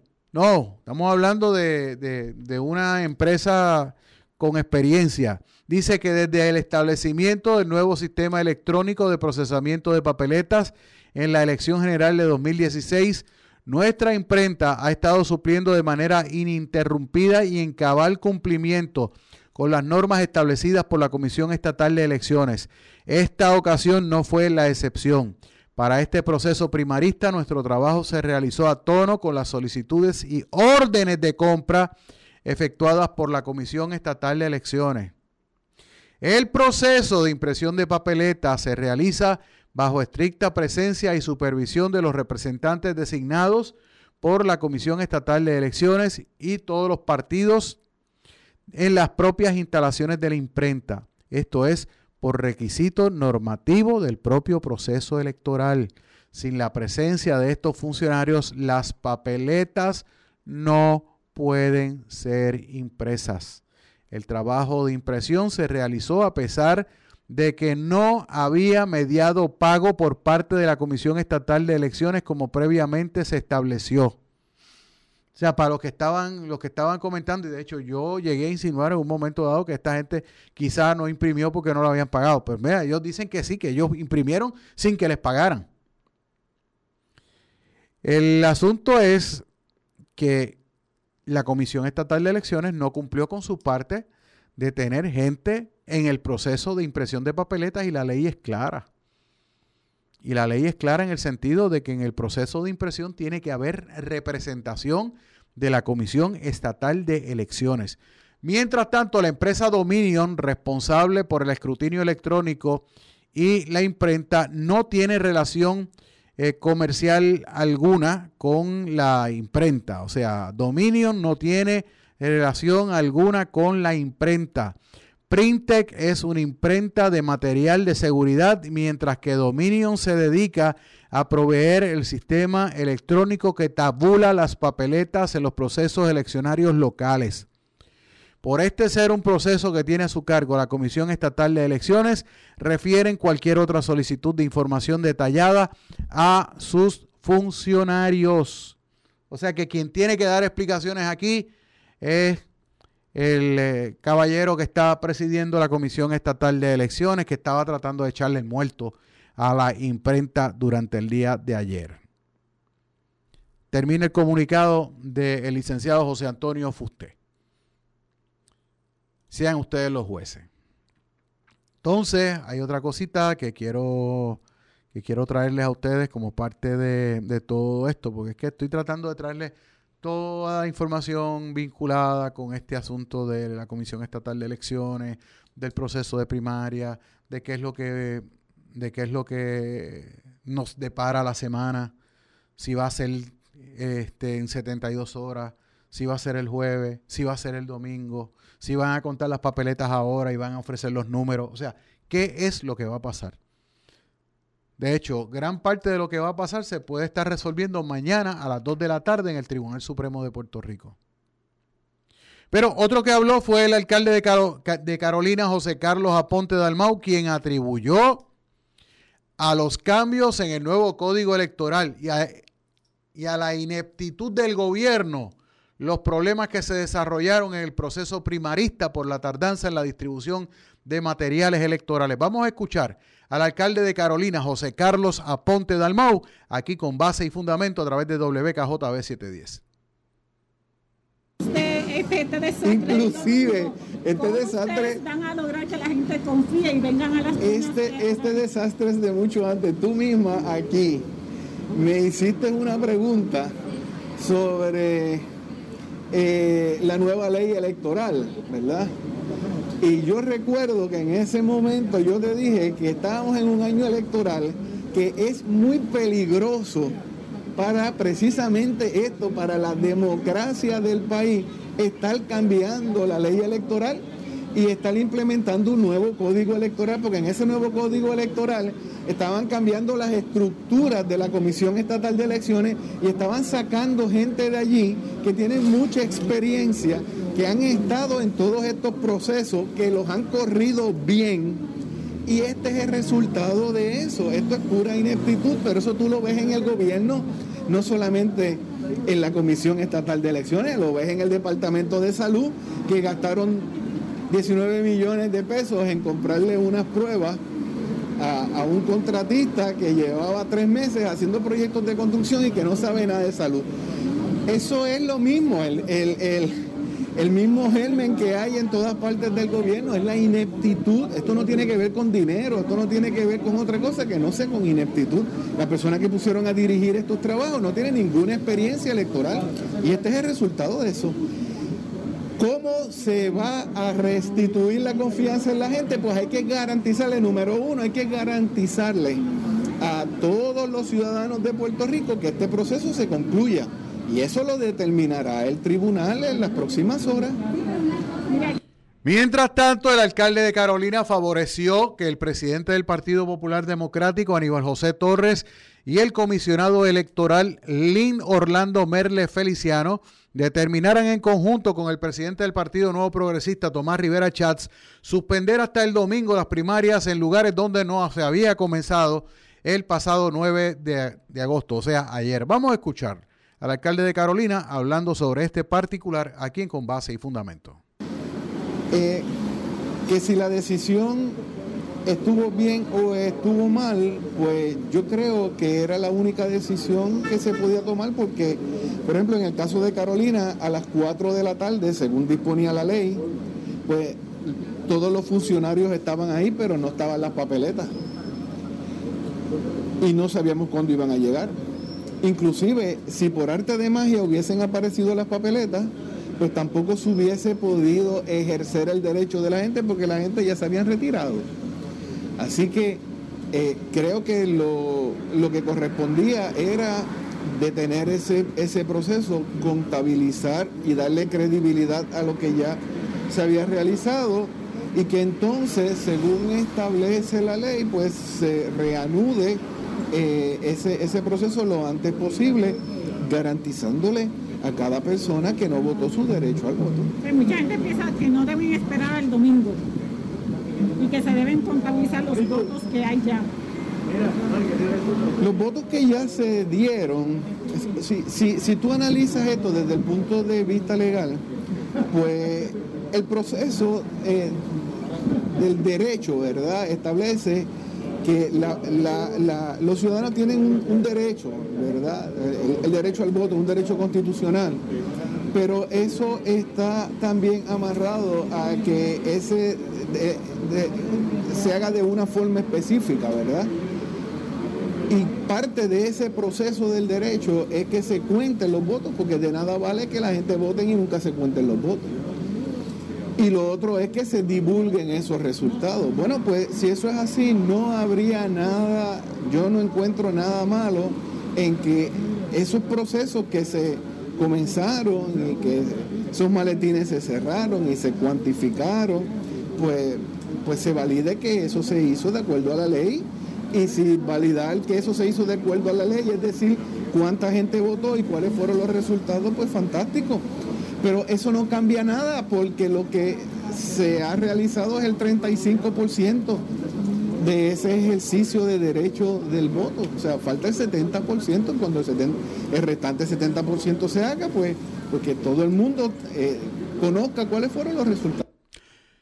Esas fueron las expresiones del alcalde de Carolina, José Carlos Aponte Dalmau, sobre este asunto. Otro alcalde que también opinó durante el día de hoy sobre esto fue el alcalde de Comerío, sobre el caos en las primarias.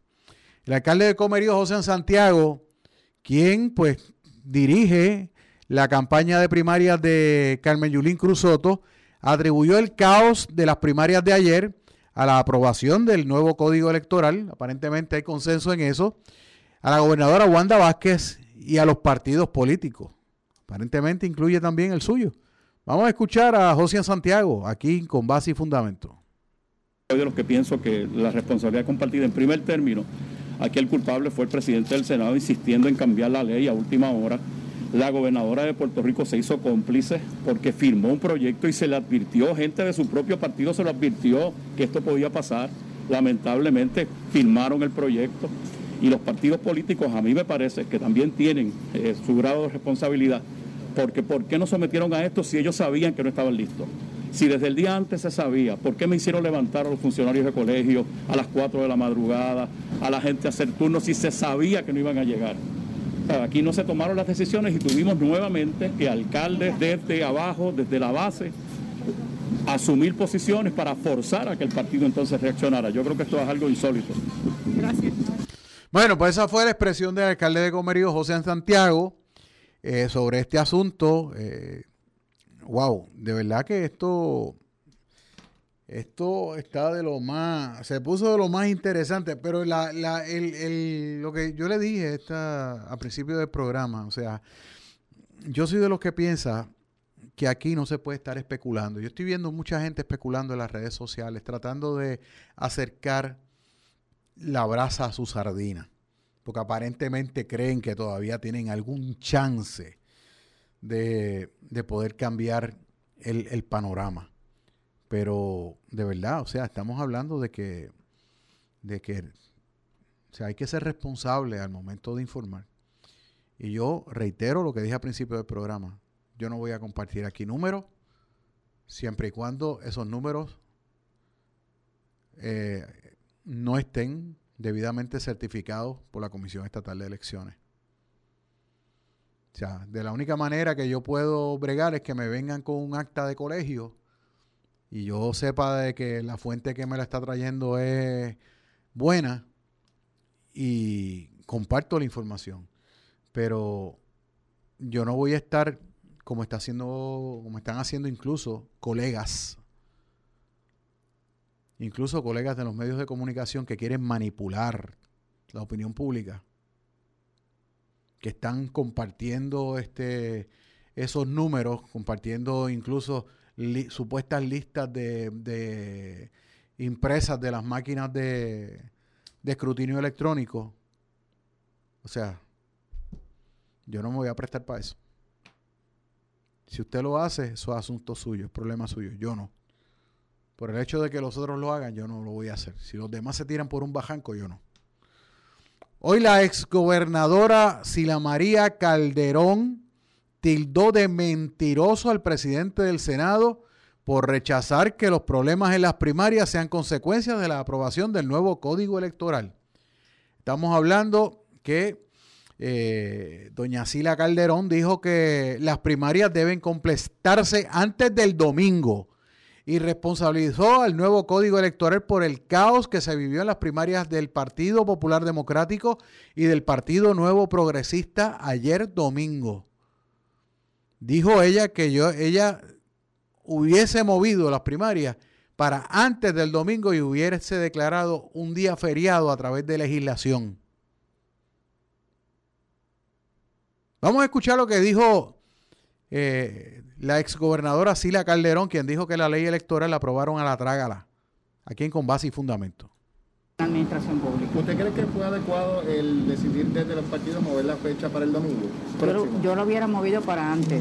Eh, yo hubiera declarado un día feriado a través de legislación, martes, miércoles, quizás no hoy, pero mañana pasado, es para no dejar pasar tanto tiempo. Usted menciona legislación y precisamente la parte de la controversia es que la ley dice que es el 9 de agosto, no dice 10, 12, 7. Bueno, y sí. hay que planteado que esa determinación de mover la fecha va contra la ley. La, estamos en un momento, se puede convocar la, la sesión extraordinaria en cualquier momento, se puede, la gobernadora la puede convocar. Así que sí, yo no soy experta en estas cuestiones de legislación, ¿verdad? Pero eso tiene remedio si es que O fuera sea así. que si la gobernadora convoca, sea una solución para la, la Bueno, no sé si realmente hay un problema con eso eh, Pero si hubiera. Si lo hubiera. Lo importante es que yo creo que se deben de dar lo antes posible. Eh, si, si tenemos un día completo para prepararnos hoy, y yo creo que mañana o el miércoles se deberían de dar esas... Gobernadora, Bueno, eh, este desmadre, ¿verdad? Como dice el CAU, viene desde la semana pasada y le habían prometido al, al pueblo confianza. Pasa ayer ya peor. ¿Usted cree que estas personas que no lograron votar tengan confianza de ir a las urnas nuevamente? Deben de ir todos a las urnas nuevamente, todos los que no pudieron votar, emitir su voto de acuerdo a sus creencias y ejercer su derecho democrático. Estamos en una democracia, el país desafortunadamente tiene un gobierno ahora que está totalmente quebrantado, el gobierno de Puerto Rico no le sirve al pueblo de Puerto Rico, se sirve a sí mismo. Eh, han eh, aprobado una ley sin consenso, estuvimos en contra de esa ley. Muchísimas personas desde noviembre del año pasado, yo estoy en conferencias de prensa escribiendo, expresándonos, pero aprobaron la ley a la tragada. O sea, la, la aprobaron porque la aprobaron. Tenían, tienen mayoría en las- los cuerpos y este es el resultado. El Yo le doy las gracias a todos ustedes, pero El tengo que, presidente del Senado dice que no, que no tiene nada que ver con la... que no tiene que ver con la ley. Pues está mintiendo el presidente del Senado.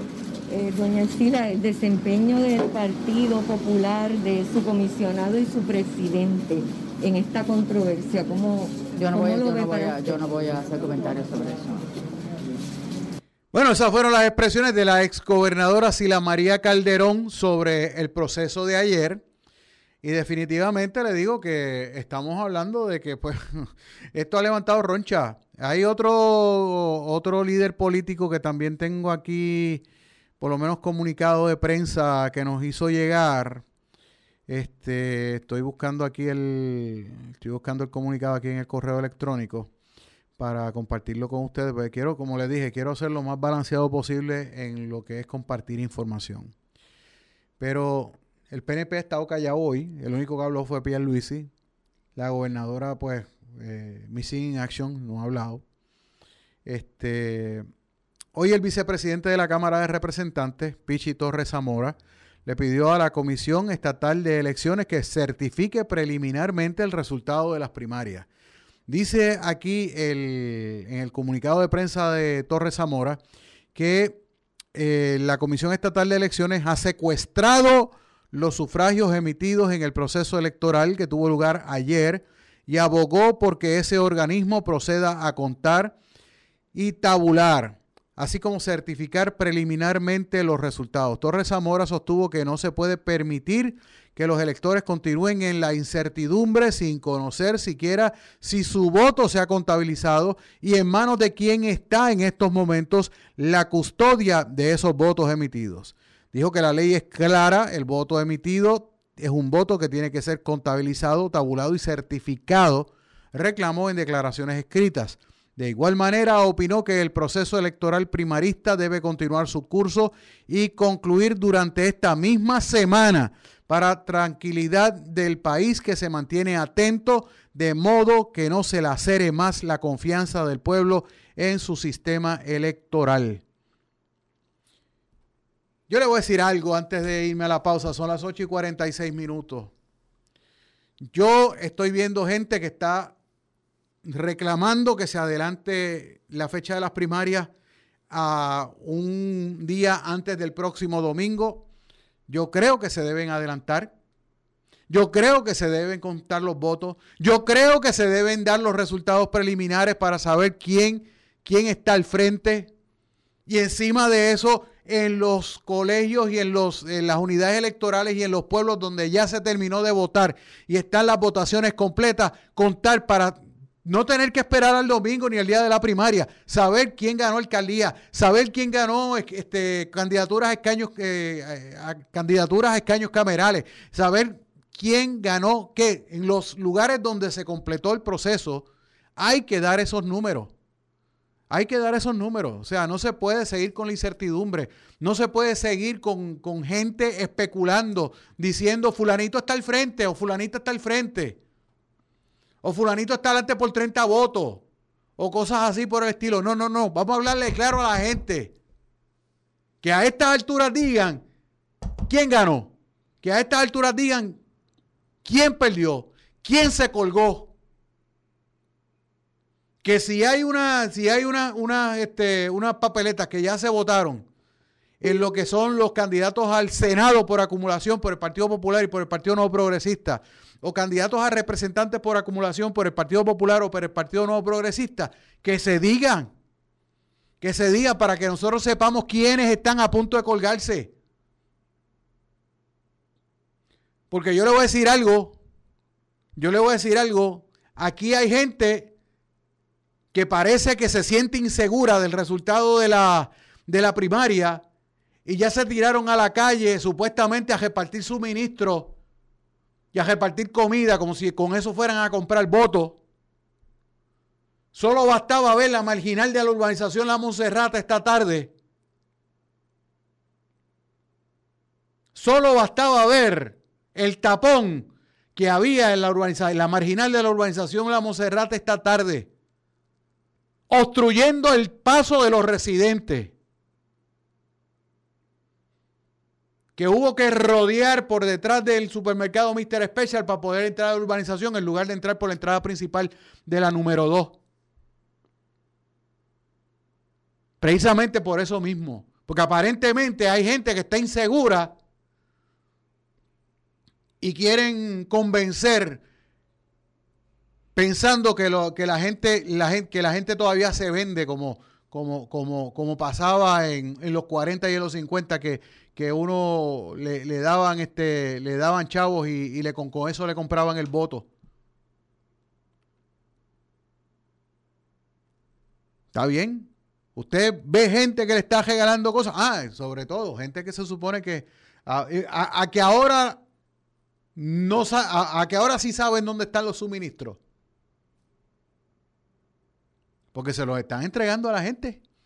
Y ahora pregunto yo, ¿esos suministros son del gobierno o son de o, son de la campaña? Porque estaba viendo camiones, camiones, furgones. Y te digo, o sea, a mí me importa un soberano pito quién gana o quién pierde, pero contra. O sea, no se comporten como si fueran dueños de las calles, eso no es así. Son las 8 y 51, me voy a la última pausa. Regresamos en breve. Esto es con base y fundamento a través de WKJB 710. Mi pueblo es historia. Es sudor. Mi pueblo es música. Mi pueblo es estilo. Es raza de mil colores. Mi pueblo es café. Friends Café, ahora con Servicarro, marginal de la carretera número 2, West en Plaza frente al Mayagüez Mall. Farmacia Yarián en la calle Brown número 44 en Cabo Rojo, con servicios de sellos de rentas internas y UPS. Juega lotería electrónica, saborea el famoso Jolly Ranger, date el cafecito con ATH móvil. En Farmacia Yarián te hacemos la vida más fácil, cuidamos tu salud y bienestar. Farmacia Yarián, comunicate 851-1275. Farmacia Yarián, abiertos de lunes a viernes de 8 de la mañana a 7 de la noche, sábados de 8 de la mañana a 5 de la tarde, domingo cerrado. Farmacia Yarián. Laboratorio Clínico Génesis. Hacemos todo tipo de análisis clínico. Aceptamos la mayoría de los planes médicos. Damos servicio a domicilio atendido personalmente por la licenciada Ailín Ramos. Laboratorio Clínico Génesis, calle Néstor Torres número 31, en el poblado Rosario en San Germán. Teléfono 787-265-2336. Dreamwater, el agua que siempre soñaste, procesada y envasada bajo estrictas normas de calidad. Dreamwater, siempre a sus órdenes en la calle Nicolás Toro, en el sector Las Plumas de Hormigueros. Para ventas al por mayor y al detal, marque el 787-849-2863. Dreamwater. Todos los sábados de 4 y 30 a 5 de la tarde escucha al evangelista capellán Francisco Gordils y a la hermana Diana Dávila en su programa Voces de Avivamiento, donde estarán exponiendo la palabra. Sábados de 4 y 30 a 5 de la tarde, Voces de Avivamiento por WKJB 710 AM y WKJB710.com. El Movimiento Independentista Nacional Ostosiano de Mayagüez presenta todos los sábados a las 10 de la mañana por WKJB La Patria que Queremos, programa donde se discutirán temas sobre la independencia de Puerto Rico, la situación colonial, entrevistas a destacados líderes del país con la participación del público oyente, moderado por el licenciado Jorge Tantau Echevarría. La Patria que Queremos, sábados a las 10 de la mañana por WKJB 710 AM y WKJB710.com. Tu pueblo es mi pueblo que sufre y trabaja. Regresa el periodista Julio Víctor Ramírez Hijo a su programa Con Base y Fundamento.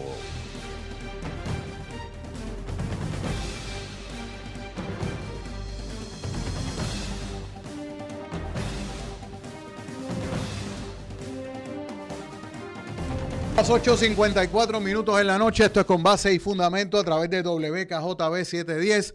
Víctor El Cuco Valle, en la dirección técnica, Julio Víctor Ramírez, hijo de la calle digital, y estamos con ustedes hasta las 9 de la noche. Para la gente que se había estado comunicando con nosotros, tanto a través del Facebook Live como a través de acá este, por mensaje de texto, cerca de 70 sectores de Cabo Rojo estaban sin energía eléctrica cuando empezamos el programa. Y pues yo creo que la mejor persona para explicar lo que está ocurriendo en Cabo Rojo es nuestro querido amigo y hermano Francisco Javier Soler Alerce, el Cambumbo, que lo tenemos aquí en el estudio, con quien vamos a hablar eh, sobre esto. Cambumbo, ¿qué pasó en Cabo Rojo? Buenas noches. Buenas noches, Julio Víctor, y te felicito por tu programa y por la excelente cobertura de ayer de el evento bochornoso de la primarias en Puerto Rico. Te felicito por la felicito malo- a la prensa del país por la excelente cobertura. La malograda primaria de ayer. primaria de ayer. Sí. Bueno, eh, tengo información para las personas de Cabo Rojo. Eh, hace 15 minutos se prendió eh, el alimentador 6705, este es de la provisional que está detrás de, de la farmacia de W en la 100. Sí, sí. Eh, la que está detrás de Walgreens, dale. Exactamente. Eh, entonces, eso lo que tenía era dos fusibles primarios fundidos. Y actualmente la dupleta de Rosco está en, están en la 22. Sí. Porque hay un, un árbol caído entre las líneas primarias y ya están terminando de, de podar el mismo y de levantar las líneas para energizar. Ok. Mientras así las condiciones del tiempo no lo permitan, ¿verdad? Sí, sí, claro, pues ha estado lloviendo durante toda la tarde y parte de la noche y este y hay que tener mucho cuidado porque estamos bregando con cablería eléctrica. Entonces, aquí en Mayagüez tenemos el, de la, la urbanización Villa del Oeste detrás de Sábalo. Sí. Que está, está en una fase y otra parte está fuera. Sí. Pero eh, la- ya eso está no- notificado el despacho de Mayagüez. La guardia se encuentra haciendo unos trabajos en el área de las bombas de acueducto en Añasco. Sí. Porque como bien es sabido, ya hoy todo el mundo se retiró después de dos semanas fuego a la lata por, por Isaías. Sí, sí, esto ha sido candela. Eh, ya la guardia, solamente hay una guardia y están hasta las 11 de la noche. Esperan terminar en el área de las bombas de acueducto para venir a, a Vías del Oeste. Razonablemente para la gente que nos está escuchando particularmente en Cabo Rojo, ¿cuándo pueden est- estar este, recibiendo servicio Los que todavía están sin servicio. Ok, ya por lo menos ya la parte de Puerto Real, que son, por ejemplo, las personas, nuestro hermano Acel Cruz, el rudo, Sí, sí. ya está, ya puede dormir tranquilo, ver la novela y descansar. Y en el área de la 22, pues los muchachos están terminando Ok. para cejar puente y O energizar. sea, todas las comunidades que están cercanas a Puerto Real, Elizabeth, este, todas esas, este, todas esas ya, ya deben de tener servicio energético. ya deben tener servicio. Eso es correcto. Ok, entonces, este, para la gente de Villas del Oeste, más o menos, porque ya se notificó, pero para más o menos, si fuéramos a hablar de, de tiempo, o sea... Tú sabes que en eso a mí no me gusta dar No, no, tiempo, no, ¿verdad? claro, claro, claro. Eh, que yo soy honesto Yo creo en que ese hasta sentido. está la pregunta. No, so- so- yo soy honesto en ese sentido, pero Sí. se espera que la guardia, dependiendo de la dificultad y con inclusive las, las, las inclemencias del tiempo, ellos puedan terminar en el área de las bombas de acueducto, Sí. allá en Añasco, para entonces venir y verificar el área de, de Villa del Oeste. Ok. Bueno, pues con esta nota, gracias, Cambumbo. Siempre a la orden. Usted va a estar en el Night Crew a partir de ahora, Eso es correcto. terminemos. Eso es correcto. Ok, pues yo lo que voy a hacer es que usted se va al estudio pequeño, yo desinfecto aquí, porque esto yo lo tengo que dejar limpiecito. Claro. Y entonces, pues nada, invito a todos los amigos oyentes a que mantengan la sintonía en WKJB 710.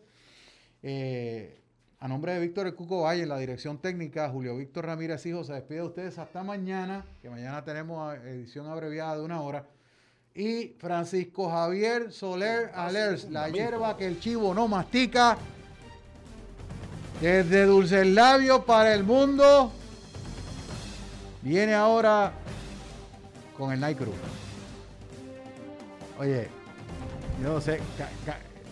no, no, no. eh, ¿Ves lo que te digo? Mira, es, que a ese hombre le gusta retratarse todo el tiempo. ay, ay, ay. Bueno. Es que tú tomándonos un selfie aquí. Bueno, pues nada, nos vamos. Será hasta mañana cuando regreso con el mismo cariño y entusiasmo de siempre, aquí con Base y Fundamento. En nombre de Víctor El Cuco Valle, en la dirección técnica, Julio Víctor Ramírez Hijo se despide de ustedes hasta mañana.